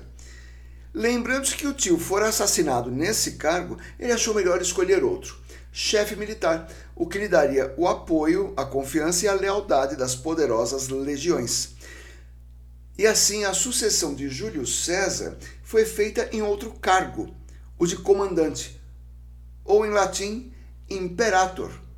Isso, Otávio Augusto foi então o primeiro imperador romano. É isso. Bom, e agora, depois do Aí Tem História, falar um pouquinho dos livros, né? Na hora que eu estava mostrando a minha coleção de álbuns de figurinhas, esqueci de mostrar uma coisa importante. O meu livro, Sem Camisas, que contam as histórias de todas as Copas. Essa é a versão atualizada, né? Essa foi a edição que saiu em 2014 e agora vem com um encarte com a atualização das camisas usadas na Copa de 2018 e tem os cards também. Os cards estão aqui, ó. São é, camisas icônicas. Rússia, França. Rússia já mostrei é, Nigéria e Islândia aqui. Então, tem toda a explicação por que eu considero elas as icônicas da Copa de 2018. Olha, todos os uniformes usados na Copa e no livrão aqui também, sem camisas que contam a história das Copas. Por quê, né? Por que elas foram importantes na história da Copa? Aqui tem a do Brasil, de 2006, da África do Sul, 2010. Aí você fala, puxa, mas eu tenho esse livro, Marcelo, como eu faço para ter o encarte? O encarte também é vendido separadamente para quem já tem a, a edição de 2014. E eu vou colocar os links dos dois aqui na descrição do nosso vídeo. Fica mais fácil para você ir direto na loja e comprar o livro. E mais uma, né, que eu queria deixar o registro, o livro Que Nem Maré, já começando a ser dotado em escola, já fiquei super feliz. Escola de Taubaté vai adotar, escola de São Paulo também. Então, ó, Que Nem Maré é uma história muito ligada para um, um, público um pouquinho adolesc mais adolescente, né? É o primeiro que eu faço para o pessoal do ensino médio, e é uma história muito bacana. Né? E uma, uma das, das tramas aqui é o que acontece se você se apaixona né, pela namorada do seu melhor amigo? O que vai acontecer? Que nem maré. É da Panda Books, também tem o link aqui para você conferir. E quando você entra também na Panda Books, você joga Marcelo Duarte, você vai encontrar todos os meus livros. Mas para facilitar o trabalho, as novidades estão todas aqui no, na descrição dos nossos vídeos. Se você quiser entrar em contato com o programa, o nosso e-mail é o olacuriosos, arroba guia dos curiosos, curiosos.com.br. Olá, curiosos, arroba guia dos curiosos.com.br. É um jeito de conversar com a gente e mandar suas sugestões, mandar suas ideias, mandar alguma coisa que você viu, que achou curiosa, manda para a gente. E o Guia dos Curiosos tem novidades todos os dias nas páginas do Facebook, do Twitter, do Instagram e do TikTok. Esse vídeo que eu mostrei do, hoje do da Panini, gente, teve mais de um milhão de visualizações. É muita gente acompanhando esse conteúdo. Então, se você não estiver acompanhando ainda, ó, né, tem um milhão de pessoas que está vendo. Então, você tem que ver também. É, vamos, vamos rodar então mais um vídeo que fez sucesso no TikTok, no Instagram dessa semana. Eu contei a história do bombom Ferreiro Rocher. Né? A história é sensacional. E, e é legal quando eu pesquiso, eu falo assim: puxa vida, eu nunca imaginei que poderia ser isso né, até pesquisar e descobrir e contar para você agora. Vamos ver? O que o bombom Ferreiro Rocher tem a ver com Nossa Senhora? Michele Ferreiro, filho de Pietro Ferreiro, fundador da marca, lançou esse bombom, ideia sua, em 1982. Católico fervoroso, Michele visitava todos os anos o Santuário de Nossa Senhora de Lourdes na França. Levava sempre executivos e funcionários da fábrica com ele. Todos os endereços da Ferreiro, escritórios ou fábricas em qualquer parte do mundo têm uma imagem de Nossa Senhora. O nome Rocher, que é rocha em francês, vem de Rocher de Massabielle, local das aparições da Virgem Maria para a camponesa francesa Bernadette Soubirous, de 14 anos, em 1858. A primeira aparição aconteceu em 11 de fevereiro. Foram 18 no total até julho daquele ano. Bernadette foi canonizada em 1933 e agora é Santa Bernadette. O Santuário de Nossa Senhora de Lourdes é um dos mais importantes centros de peregrinação e turismo religioso do mundo. E a cobertura do Bombom Ferreiro Rocher se parece mesmo com as rochas da região da gruta onde está a imagem de Nossa Senhora de Lourdes. Quando morreu em 2015, aos 89 anos, Michele Ferreiro era o homem mais rico da Itália. Então tá aí, são esses vídeos que você vai assistir acompanhando o Guia dos Curiosos nas redes sociais. Né? Espero que você esteja gostando do, dos vídeos, me divertindo muito, fazer, aprendendo bastante. E o programa tem mais Copa do Mundo hoje, vocês já viram, né? Já mostrei os álbuns de figurinhas, mas tem também o professor Tiago Joseberg, que é autor dos livros Bandeiras de Todos os Países do Mundo e Hinos de Todos os Países do Mundo. Ó, quem é curioso precisa ter esses dois livros, que são geniais. E o professor Tiago Joseberg, ele está contando toda semana aqui a história de bandeiras e hinos de países que disputarão a Copa do Mundo do Catar a partir do dia 20 de novembro. E hoje ele escolheu dois países, Uruguai e Japão. Vamos ver?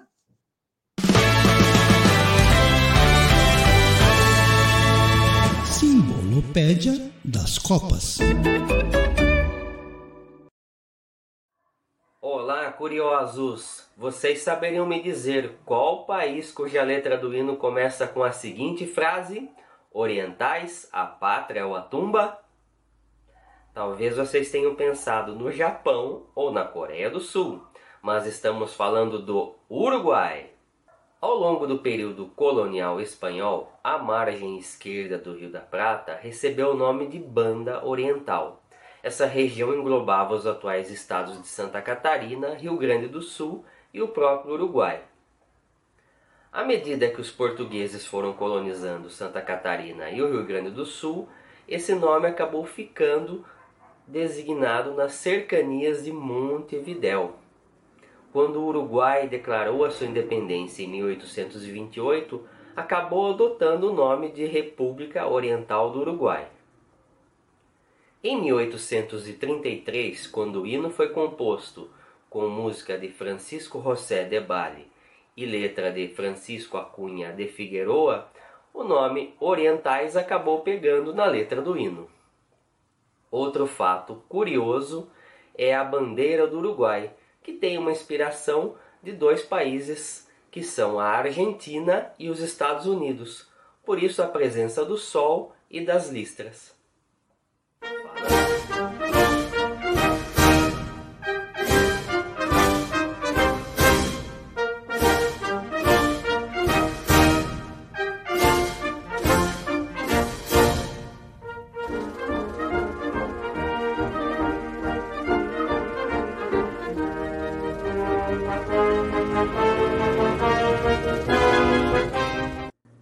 Falando em Oriente, vocês já devem imaginar qual é o país cujo nome inspirou a sua bandeira. Estamos falando justamente do Japão, a terra do sol nascente. A bandeira japonesa é conhecida como Hinomaru, que significa esfera solar. A cor vermelha representa paixão e honestidade, enquanto que o fundo branco representa pureza e sinceridade. Essa bandeira já aparecia em crônicas do ano 701 que narram a história japonesa, mas a sua versão mais conhecida apareceu no século XI, criada pelo imperador Go-Heizei e se localiza em um templo na cidade de Yamanashi. A bandeira de fato tornou-se símbolo do Japão durante a era Meiji, no ano de 1870. Outro símbolo antigo do Japão é o seu hino nacional, conhecido como Kimigayo, que significa o reino do nosso imperador. De fato, embora muito antigos, tanto o hino quanto a bandeira do Japão foram adotados apenas em 13 de agosto de 1999 como símbolos oficiais. Vamos ao hino japonês.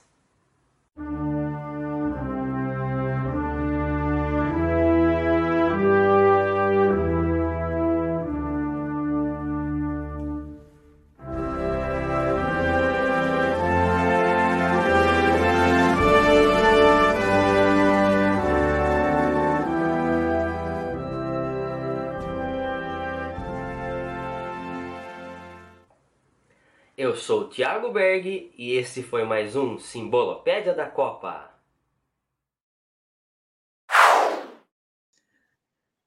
E quem está de volta aqui no Olá Curioso de hoje é o Elmo Frankfort, pesquisador, professor, escritor, curador, coordenador do Memória Aberta, Centro de Memória e Estudos da Associação Brasileira de Rádio e Televisão, que agora há pouco aqui no programa, junto com Maurício Viel, contou para a gente do relançamento do livro TV Tupi do tamanho do Brasil, né? Faz aniversário amanhã. Primeira transmissão de televisão no Brasil oficial foi no dia 18 de setembro de 1950, TV Tupi de São Paulo. Da TV Tupi nós já falamos aqui. Agora o Elmo vai lançar, me parece que ainda esse ano, pelo que eu ouvi, um livro novo. O Elmo já escreveu e colaborou com 80 livros sobre rádio, sobre televisão, uma autoridade no assunto, e agora ele vai lançar mais um livro. Aliás, dos livros do Elmo, a gente já fez entrevista aqui no Olá Curiosos. Dá para você procurar na busca e você vai encontrar uma entrevista que nós fizemos aqui de, de livros anteriores. Mas o Elmo vai lançar agora a história da televisão brasileira para quem tem pressa, pela editora Valentina. Que livro é, que livro é esse, Elmo? Olha, primeiro dizer que é, é, foi quase um contrassenso esse título. Vou explicar por quê. eu, foi o livro que eu demorei mais tempo para escrever até hoje. Não só por conta do, do assunto, né? Mas ele desde 2017, 17, 18, 19, 20, 21, 22. Uh, e aí vocês vão falar, mas peraí, é um livro de 200 páginas que conta a história toda da televisão. Primeiro tem essa questão, né? Foi um momento, inclusive, de, de muitas transformações também na, na, minha vida e tudo. Até no meio do caminho, a perda da Vida Alves, foi, que ela chegou a, a, saber sobre esse, sobre esse livro lá no início, né? É, e aí, o que que, que, que aconteceu? O, teve essa dificuldade, mas foi muito interessante uh, como é que eu fui parar nesse projeto porque a, a Valentina ela já tem essa, essa coleção há um, há um bom tempo, né? A história, para quem tem pressa, então tem a história do cinema, com o Celso Sabadin, que você conhece, a, a história do Brasil, a história do mundo, a história do universo, a história da filosofia, e eu virei fã da coleção. Aí o que, que aconteceu? Certo dia eu fui, fui mandar uma mensagem falando: Ó, eu tenho esse, esse arquivo, mandei para o editor. Eu falei: eu tenho dados e tudo, cronológicos, etc., é, sobre a história da televisão, mexo bastante com isso. E aí eu sei que eu falei: vocês não vão lançar a história da televisão, não tem como me ajudar de alguma forma. Eles falaram: então você está convidado a escrever. Eu falei: ah, é? Obrigado foi, vamos dizer, eu passei de fã a escritor da, da coleção, porque é uma forma sintética. Hoje em dia, a, a gente está correndo cada vez mais. Então, essa coleção ela faz de uma forma sintética, mais completa, até mesmo na, na questão da síntese, uh, os assuntos como, como um todo. Então vai desde os primórdios, ou não não com, com a ênfase algumas questões até técnicas e tudo como como a gente fez no TV Tupi do tamanho do Brasil, mas falando como é que a televisão surgiu no, no, no mundo, como é que ela chegou no Brasil, uh, depois a TV Tupi, a questão da história dos outros canais, Uh, a evolução, e, e, tem uma coisa interessante aí, uh, que, que foi, foi, algo que eu, eu bati muito nessa tecla, para lançar esse ano, nós, uh, nós temos os 15 anos da, da TV digital. E no meio desse processo, eu fiz parte desse, desse momento. Por quê? Foi um momento, eu estava trabalhando com a Seja Digital, uh, do desligamento da TV analógica. E nós fizemos atividades, tudo. Então, até isso estava dentro do, vamos dizer, do meu escopo. E eu sentia falta de bibliografia voltada a isso. Da, aí, aí é curioso, porque do ponto de vista técnico, que antes não tinha, hoje em dia é o que tem. Mas do ponto de vista do que, que aconteceu historicamente, como é que foram os processos e tal, não, não tem esse registro. Uh, por quê? Porque é algo novo. E isso precisava, mesmo que de forma sintética, as pessoas entenderem. E eu tentei fazer para o leigo, não só para a pessoa que é da área ou estuda na área, uh, para a pessoa que, que se interessa por televisão. Então é, é, um livro, é um livro em verbetes ou é um texto corrido, Elmo? Porque é, é, é como você falou, é uma história muito um longa para ser condensada, né? Uhum, é um misto vamos dizer, tá. porque são, são mini capítulos. Então, cronologicamente, a gente vai contando, falando das fases, falando das emissoras, uh, dos grandes fatos históricos que aconteceram, dos gêneros. E de, de forma, eu, eu, brinco que a, essa coleção ela, ela tem uh, como primordial a, a questão dela ser uma bússola. Então, que antigamente, você deve lembrar disso, da, das seleções. Seleções foi bússola para a gente pra, de muitas coisas. Uhum. E é diferente de almanac. É, é, um pouco diferente, porque almanac às vezes é aquela coisa bem síntese, muita imagem, etc. Não, aí tem bastante texto. Tem até pouca imagem nesse sentido. Uhum. Só que você, uh, vamos dizer, o, o, o que, que eu via, por exemplo, enquanto professor? Você chegava para contar a história da televisão ou do rádio e assim, ah, oh, vamos dizer pra, do meu caso, particularmente. Ah, mas Elmo, como é que eu acho a história da emissora X? Consulta o livro tal. Então é assim, consulta o meu livro da Manchete, consulta o meu livro da, da Gazeta, consulta não sei o quê, ou obras que eram muito grandes e que, por exemplo, para um estudante, para um interessado que não quer ter aquele compromisso de aprofundamento, assim, absoluto, uh, acabava, ah, não, isso aí é, é, muita coisa, não quero ler e tal. Então a ideia é também ser uma leitura leve e que te incite a novas leituras e aí sim aprofundar em outros livros. Mas para que você saiba do, do assunto, a gente tem hoje em dia uh, órgãos, por exemplo, como a Casa do Saber, que faz cursos e tal para pessoas que querem conhecer um pouco sobre alguma, algum assunto em si. E o, o a história para quem tem pressa se, segue uma linha parecida com isso. Por quê? Porque justamente é para que as pessoas é, conheçam, vamos dizer, pelo menos o básico e o necessário para de certa área, de certa abordagem, etc. E o livro está programado para quando, Elmo? Já tem data? Agora você terminou, né? Agora você já entregou, está pronto. Quando é que sai? Sim, então vamos lá. A pré-venda pelo site da Valentina e, o site de, de, das grandes livrarias, né? É, vai ser dia 25 de setembro, o, a pré-venda. Semana que vem já? É, semana Beleza. que vem. Então, Beleza. E aí, em outubro, o lançamento do, do, livro físico em si. Aí, mais, vamos dizer, lançamento, ideia é que seja, vai, vai chegar nas livrarias, mas o lançamento lá para o fim de outubro mesmo. A gente já está tá estabelecendo data, local, tudo direitinho. É, mas aí o, o, que é o, o que é o interessante dessa, dessa questão do pré-lançamento é a data em si do, da pré-venda, né, que a gente chama. Porque 25 de setembro é o aniversário do, do é o Dia Nacional do Rádio. E é o, e é o dia um, o dia que nasceu o Roquete Pinto e que foi pioneiro da televisão, que, que eu conto em, em, tanto na obra como na, na outra, só que de uma forma mais sintética. E eu acho interessante essa data porque o 25 de setembro você está falando uh, não do ponto de vista de uma empresa, por exemplo, no caso, a TV Tupi, Dia Nacional da Televisão, 18 de setembro, mas do ponto de vista de uma pessoa, de um profissional da área como a gente, né, Marcelo? Uhum. Uh, isso eu acho muito legal. Então, radiodifusor, E esse ano, no dia 25, vai ter uma outra curiosidade, que aí é o, é o outro projeto, né, que é o dos 100 anos do rádio no Brasil, que sabe aquelas, aquelas questões que a gente começa a olhar e aí depois você fala assim, mas espera aí, tem algo pelo caminho que não está bem explicado? O, é o seguinte, todo, toda data comemorativa no país, ela tem decreto, ela tem tudo isso.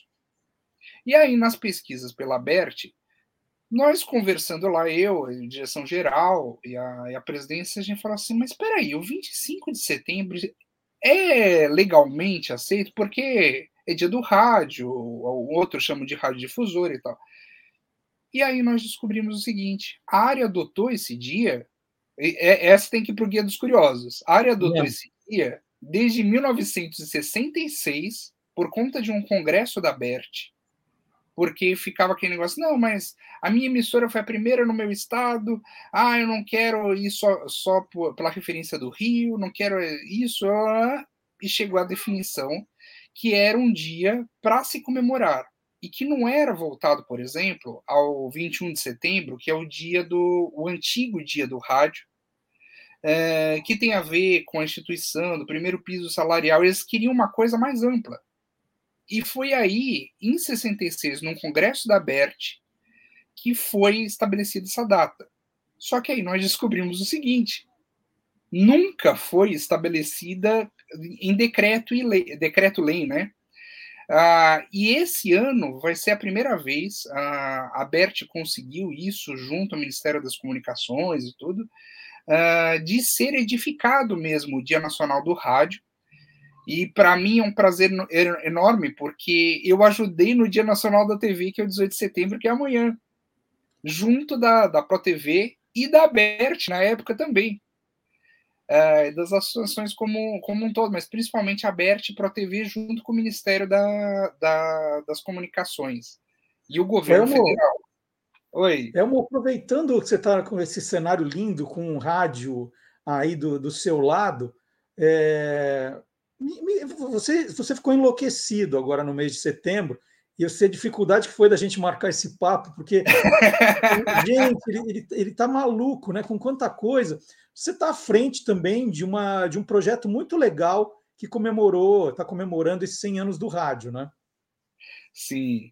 Então, são várias frentes. Por isso que eu falei, eu estou enlouquecido, Marcelo. Aguenta um pouquinho, mas a gente vai gravar uhum. é, que é justamente os 100 anos do rádio no Brasil.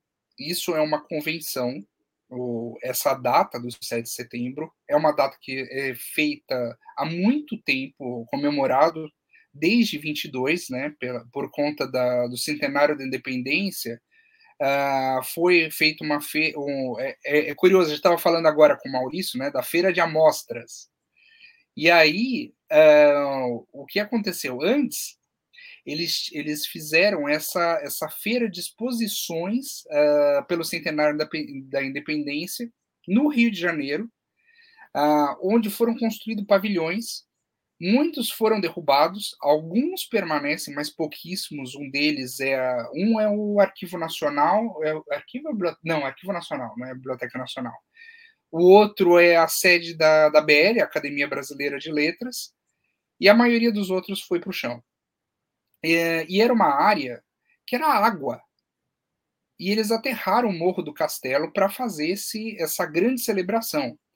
Por que, que eu falo de um, que é uma convenção? Porque se nós formos, vamos dizer, do ponto de vista regulatório, então falar sobre concessões, sobre normas, sobre radiodifusão em si, que é o nosso rádio de hoje em dia, nossa televisão, e até a internet está aí no meio desse caminho, uh, a gente comemoraria em 1932, e não agora.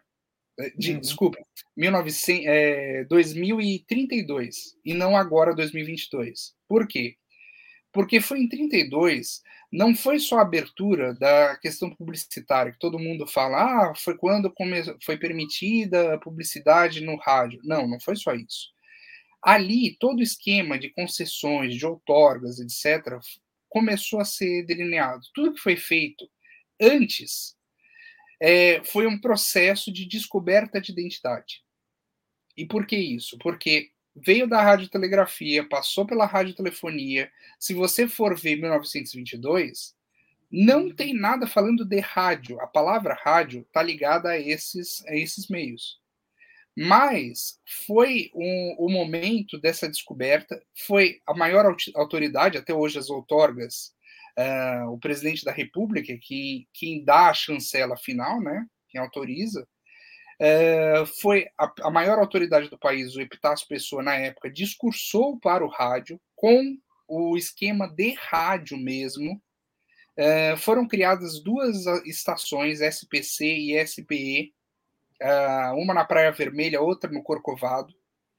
E aí, nacionalmente, por conta das pessoas que visitaram, não só do país, como do, dos estados de forma geral, como também até de outros, outros países, visitar a feira e até o Corcovado, uh, essa, essas sedes né, dessas emissoras, nacionalmente o rádio nasceu, nasceu ali. Aí fala, ah, mas tem o caso da Rádio Clube de Pernambuco eu falo, a gente uh, existe até um depoimento do Renato Mursi falando sobre esse processo de descoberta de identidade, de que teve a radiotelefonia, telegrafia, até chegar na radiocomunicação e radiodifusão. Então, tudo é válido. A história é válida, porque é um processo de descoberta.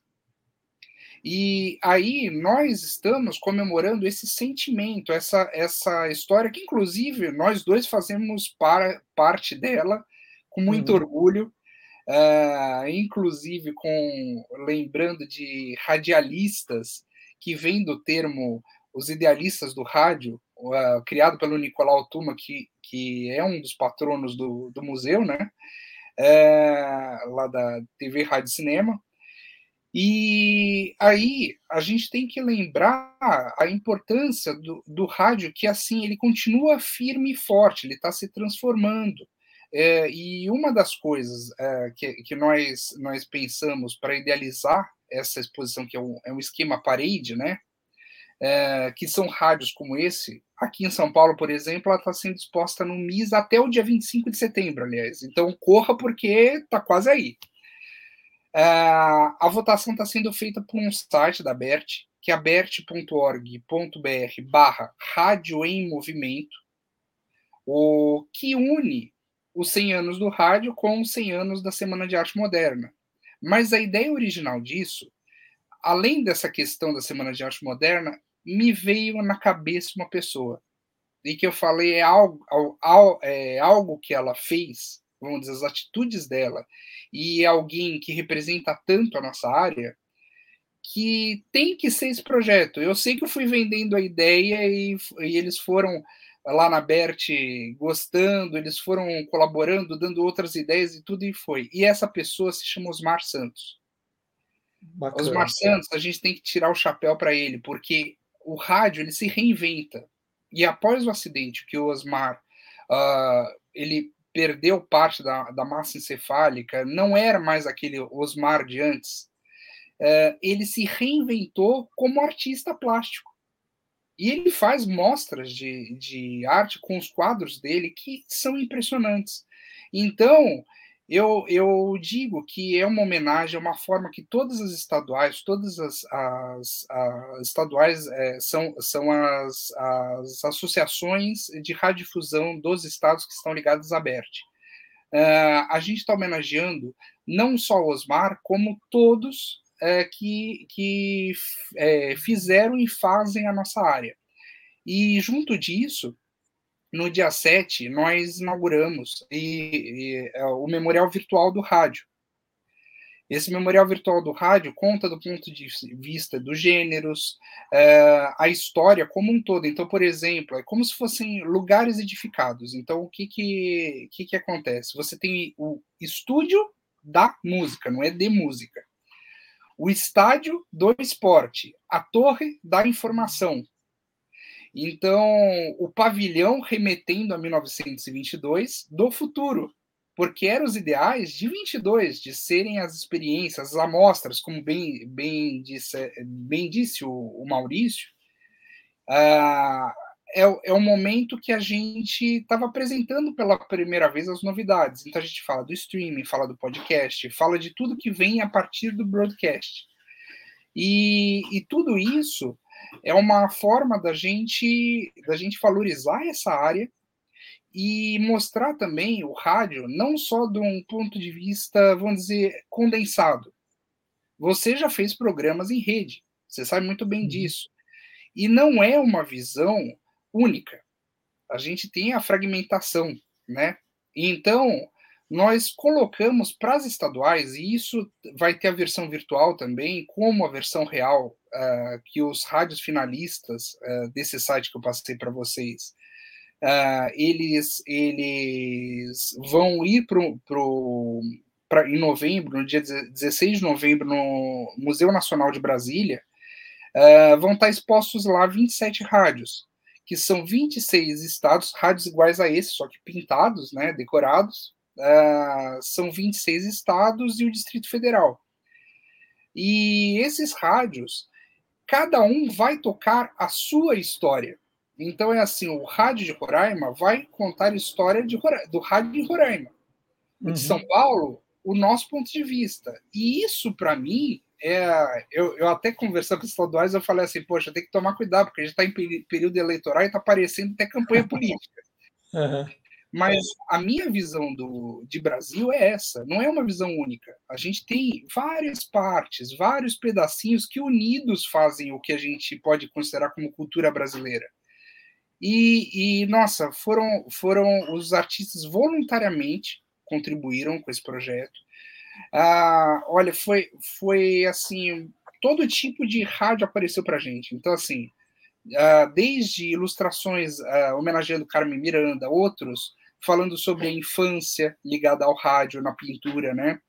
Outros homenageando radialistas, o próprio Roquete Pinto foi homenageado, outros falando da cultura da sua região, a gente deixou o tema em aberto. Então é uma exposição que ela é viva, porque você vai ver o rádio, vai também virtualmente também vai vê-lo e vai ouvi-lo.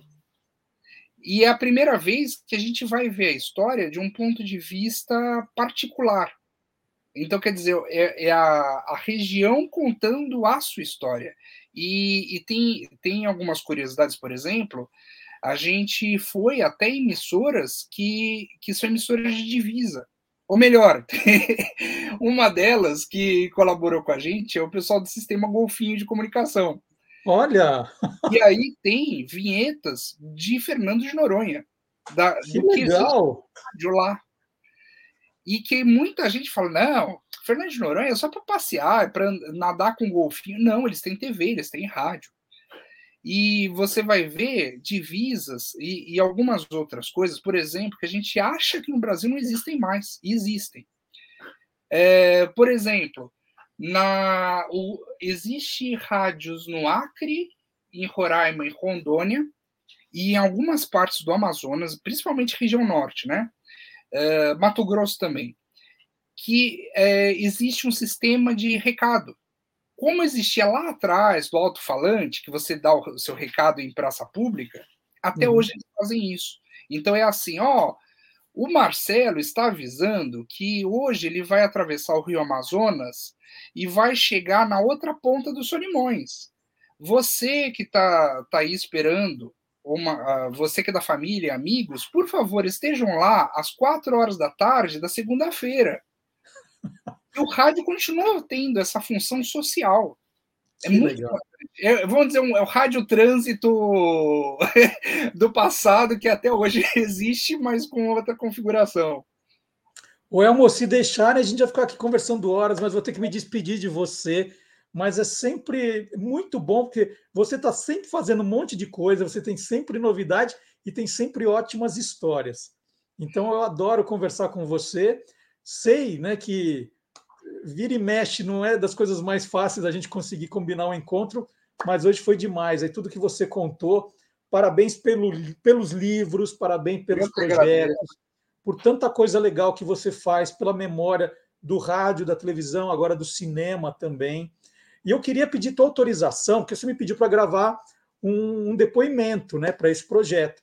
E eu queria perguntar se eu posso rodar aqui para todo mundo ver o, o vídeo que eu gravei. Claro, e uma coisa, ah, não, não, que as pessoas não esqueçam também, é, primeiro agradecer por tudo que você falou, que eu não, não mereço. Mas os, esse site virtual, a, exposição tanto do rádio como da televisão, que foi montada em, em 2020, né, por, por, conta dos 70 anos da TV, os memoriais, você também consegue acessar pelo memoria.abert.org.br. A gente está colocando e, aqui no GC, ó.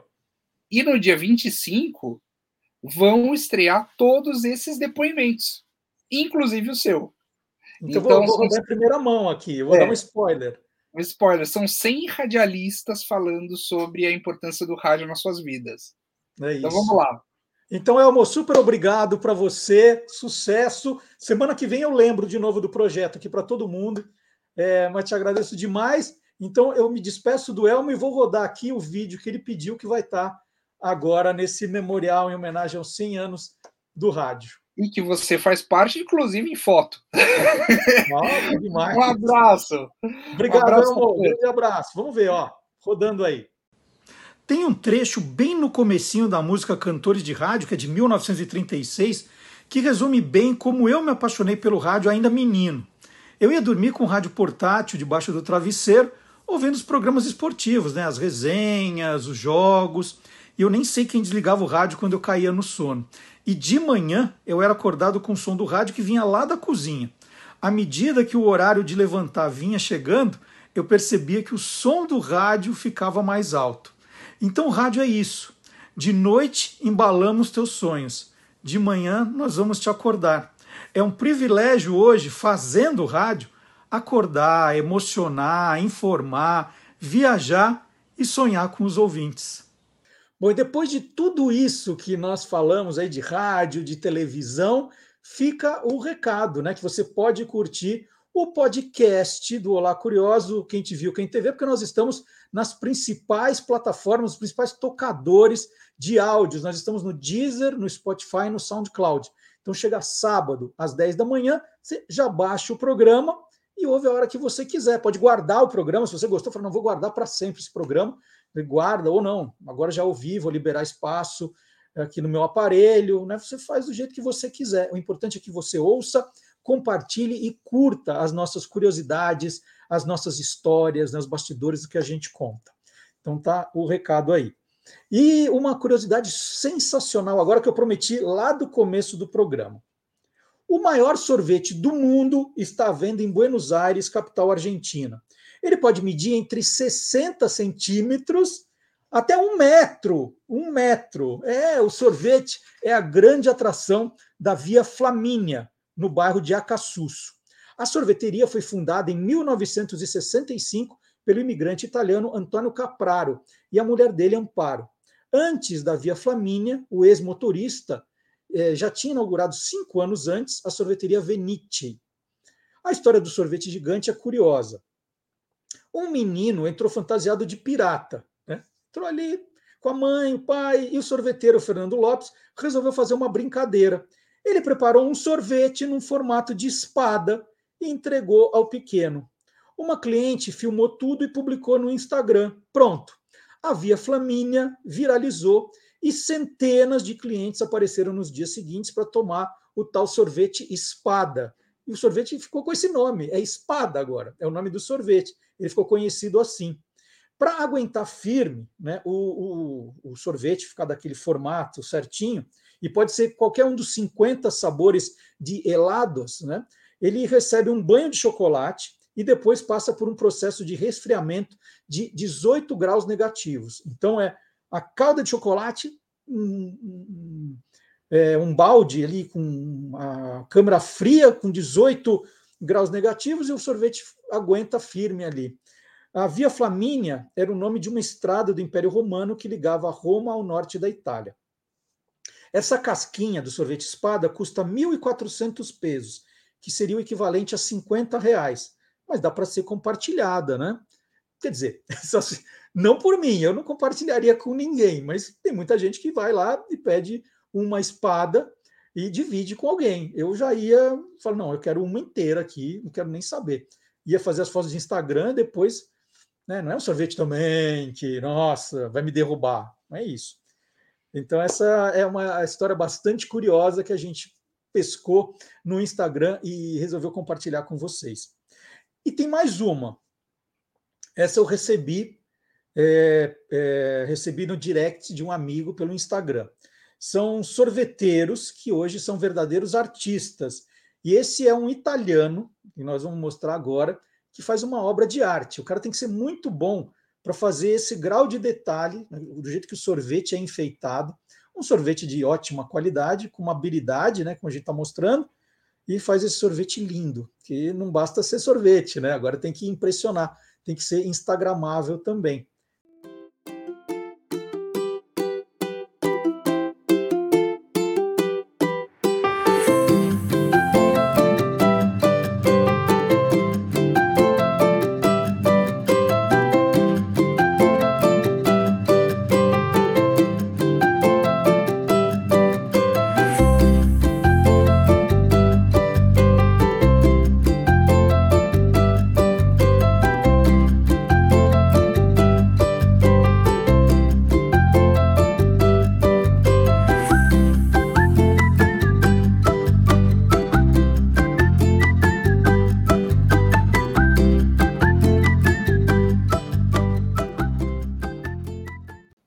Artista, um artista. Tem gente que já fala assim, nossa, mas é tão lindo, daria até pena de tomar esse sorvete. Que pena nada, depois pede outro, já tirou a foto, pede outro, mas é lindo, né? Um, um trabalho super bonito. Então, se você tiver também alguma curiosidade assim, não precisa ser só de sorvete, você pode mandar para a gente, né? Compartilhe, a gente compartilha aqui com todo mundo. A gente adora essas novidades, adora esses vídeos curiosos. Pode mandar para a gente. E agora estamos na reta final do programa, terminando Olá Curiosos. Nós vamos terminar hoje com o professor Marcelo Abud, criador do blog Peças Raras, agora fazendo uma série documental sobre cenas do rádio maravilhosa, que a gente sempre apresenta aqui. Professor Marcelo Abud falando de podcasts, os podcasts que ele seleciona para a gente. Vamos conferir?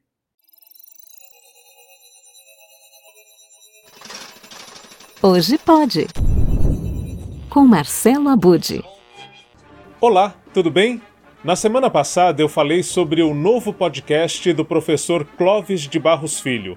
No final, convidei você que acompanha o hashtag HojePod a enviar sugestões de outros podcasts de filosofia. Hoje eu reúno três que foram bastante citados. Além destes, apareceram também menções a duas produtoras de conteúdo que têm a ver com o assunto e possuem muita audiência na web a Maria Homem e a Viviane Mosé. Na verdade, ambas publicam com mais regularidade no YouTube e são excelentes conversas também.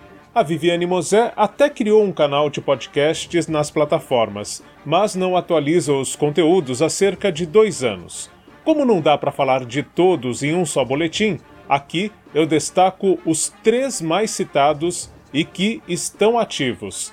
Sendo assim, Hoje vamos falar de filosofia pop e dos pops da filosofia. O primeiro destaque é para o doutor em filosofia Marcos Carvalho Lopes. Há oito anos, ele criou o Filosofia Pop, com apoio de produção do especialista em engenharia de sistemas Murilo Ferraz e da atriz Maria Elisa. Ele recebe convidados e disponibiliza a cada 15 dias conversas com duração entre uma e duas horas. São mais de 160 episódios e de 4 milhões de downloads, o que é bastante relevante, já que o conteúdo do Filosofia Pop é independente e compete com nomes que estão constantemente na mídia. De acordo com Marcos Carvalho Lopes, a proposta do Filosofia Pop é divulgar filosofia como parte da cultura, promovendo o diálogo com diferentes áreas do conhecimento. Isso é um detalhe muito importante porque faz com que os episódios tenham um interesse mais amplo, mesmo quem não é da área acaba gostando aí de muitos dos papos que estão no Filosofia Pop. Outro podcast que originalmente é feito para o YouTube, mas está também nas plataformas em áudio, é o Falando Nisso Mesmo, de Christian Dunker. O psicanalista mescla conteúdos em que responde aos internautas com outros em que faz uma análise de filmes que trazem discussões sobre o comportamento humano. Então, gente, está disponível na Netflix essa nova minissérie que filma, dá uma outra uh, substância de imagem para esse clássico dos quadrinhos, eh, cuja primeira aparição data de 1988, Sandman, né?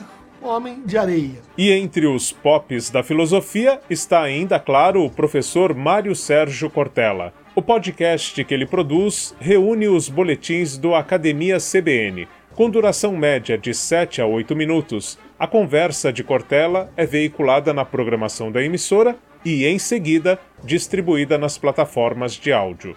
A proposta de Cortella é trazer reflexões e provocações a partir de assuntos que estão na pauta do dia. Filosofia Pop, falando nisso mesmo com Christian Dunker e Academia CBN com Mário Sérgio Cortella. Três conteúdos que nos fazem pensar sobre as relações humanas nos dias de hoje a partir da filosofia e da psicanálise e que enriquecem a podosfera, esse incrível universo dos podcasts. E assim nós encerramos Olá Curiosos de hoje e sempre aquele pedido, né, na hora de ir embora. Não esqueça de deixar o seu joinha, né, deixar o seu comentário. Você gostou o que do programa? Né? Já escreve aqui na caixa de comentários o que você mais gostou, o que você curtiu, que você gostaria de ver nos próximos programas. Já deixa aqui, deixa o joinha, os comentários, compartilha com os amigos. Vamos lá, a gente já está no mês de setembro, a gente tem a meta de terminar o ano com 10 mil seguidores no YouTube. Está faltando pouca gente, pouca gente. Vamos lá. Então chame as pessoas. Tem muita gente que ainda não sabe do programa e precisa né, desse empurrãozinho, tá bom? E não perca, em quinta-feira, noite de gala, 100 programas do Quem Te Viu, Quem TV. Quinta, oito da noite, eu espero você e sábado que vem tem mais. Tchau, gente!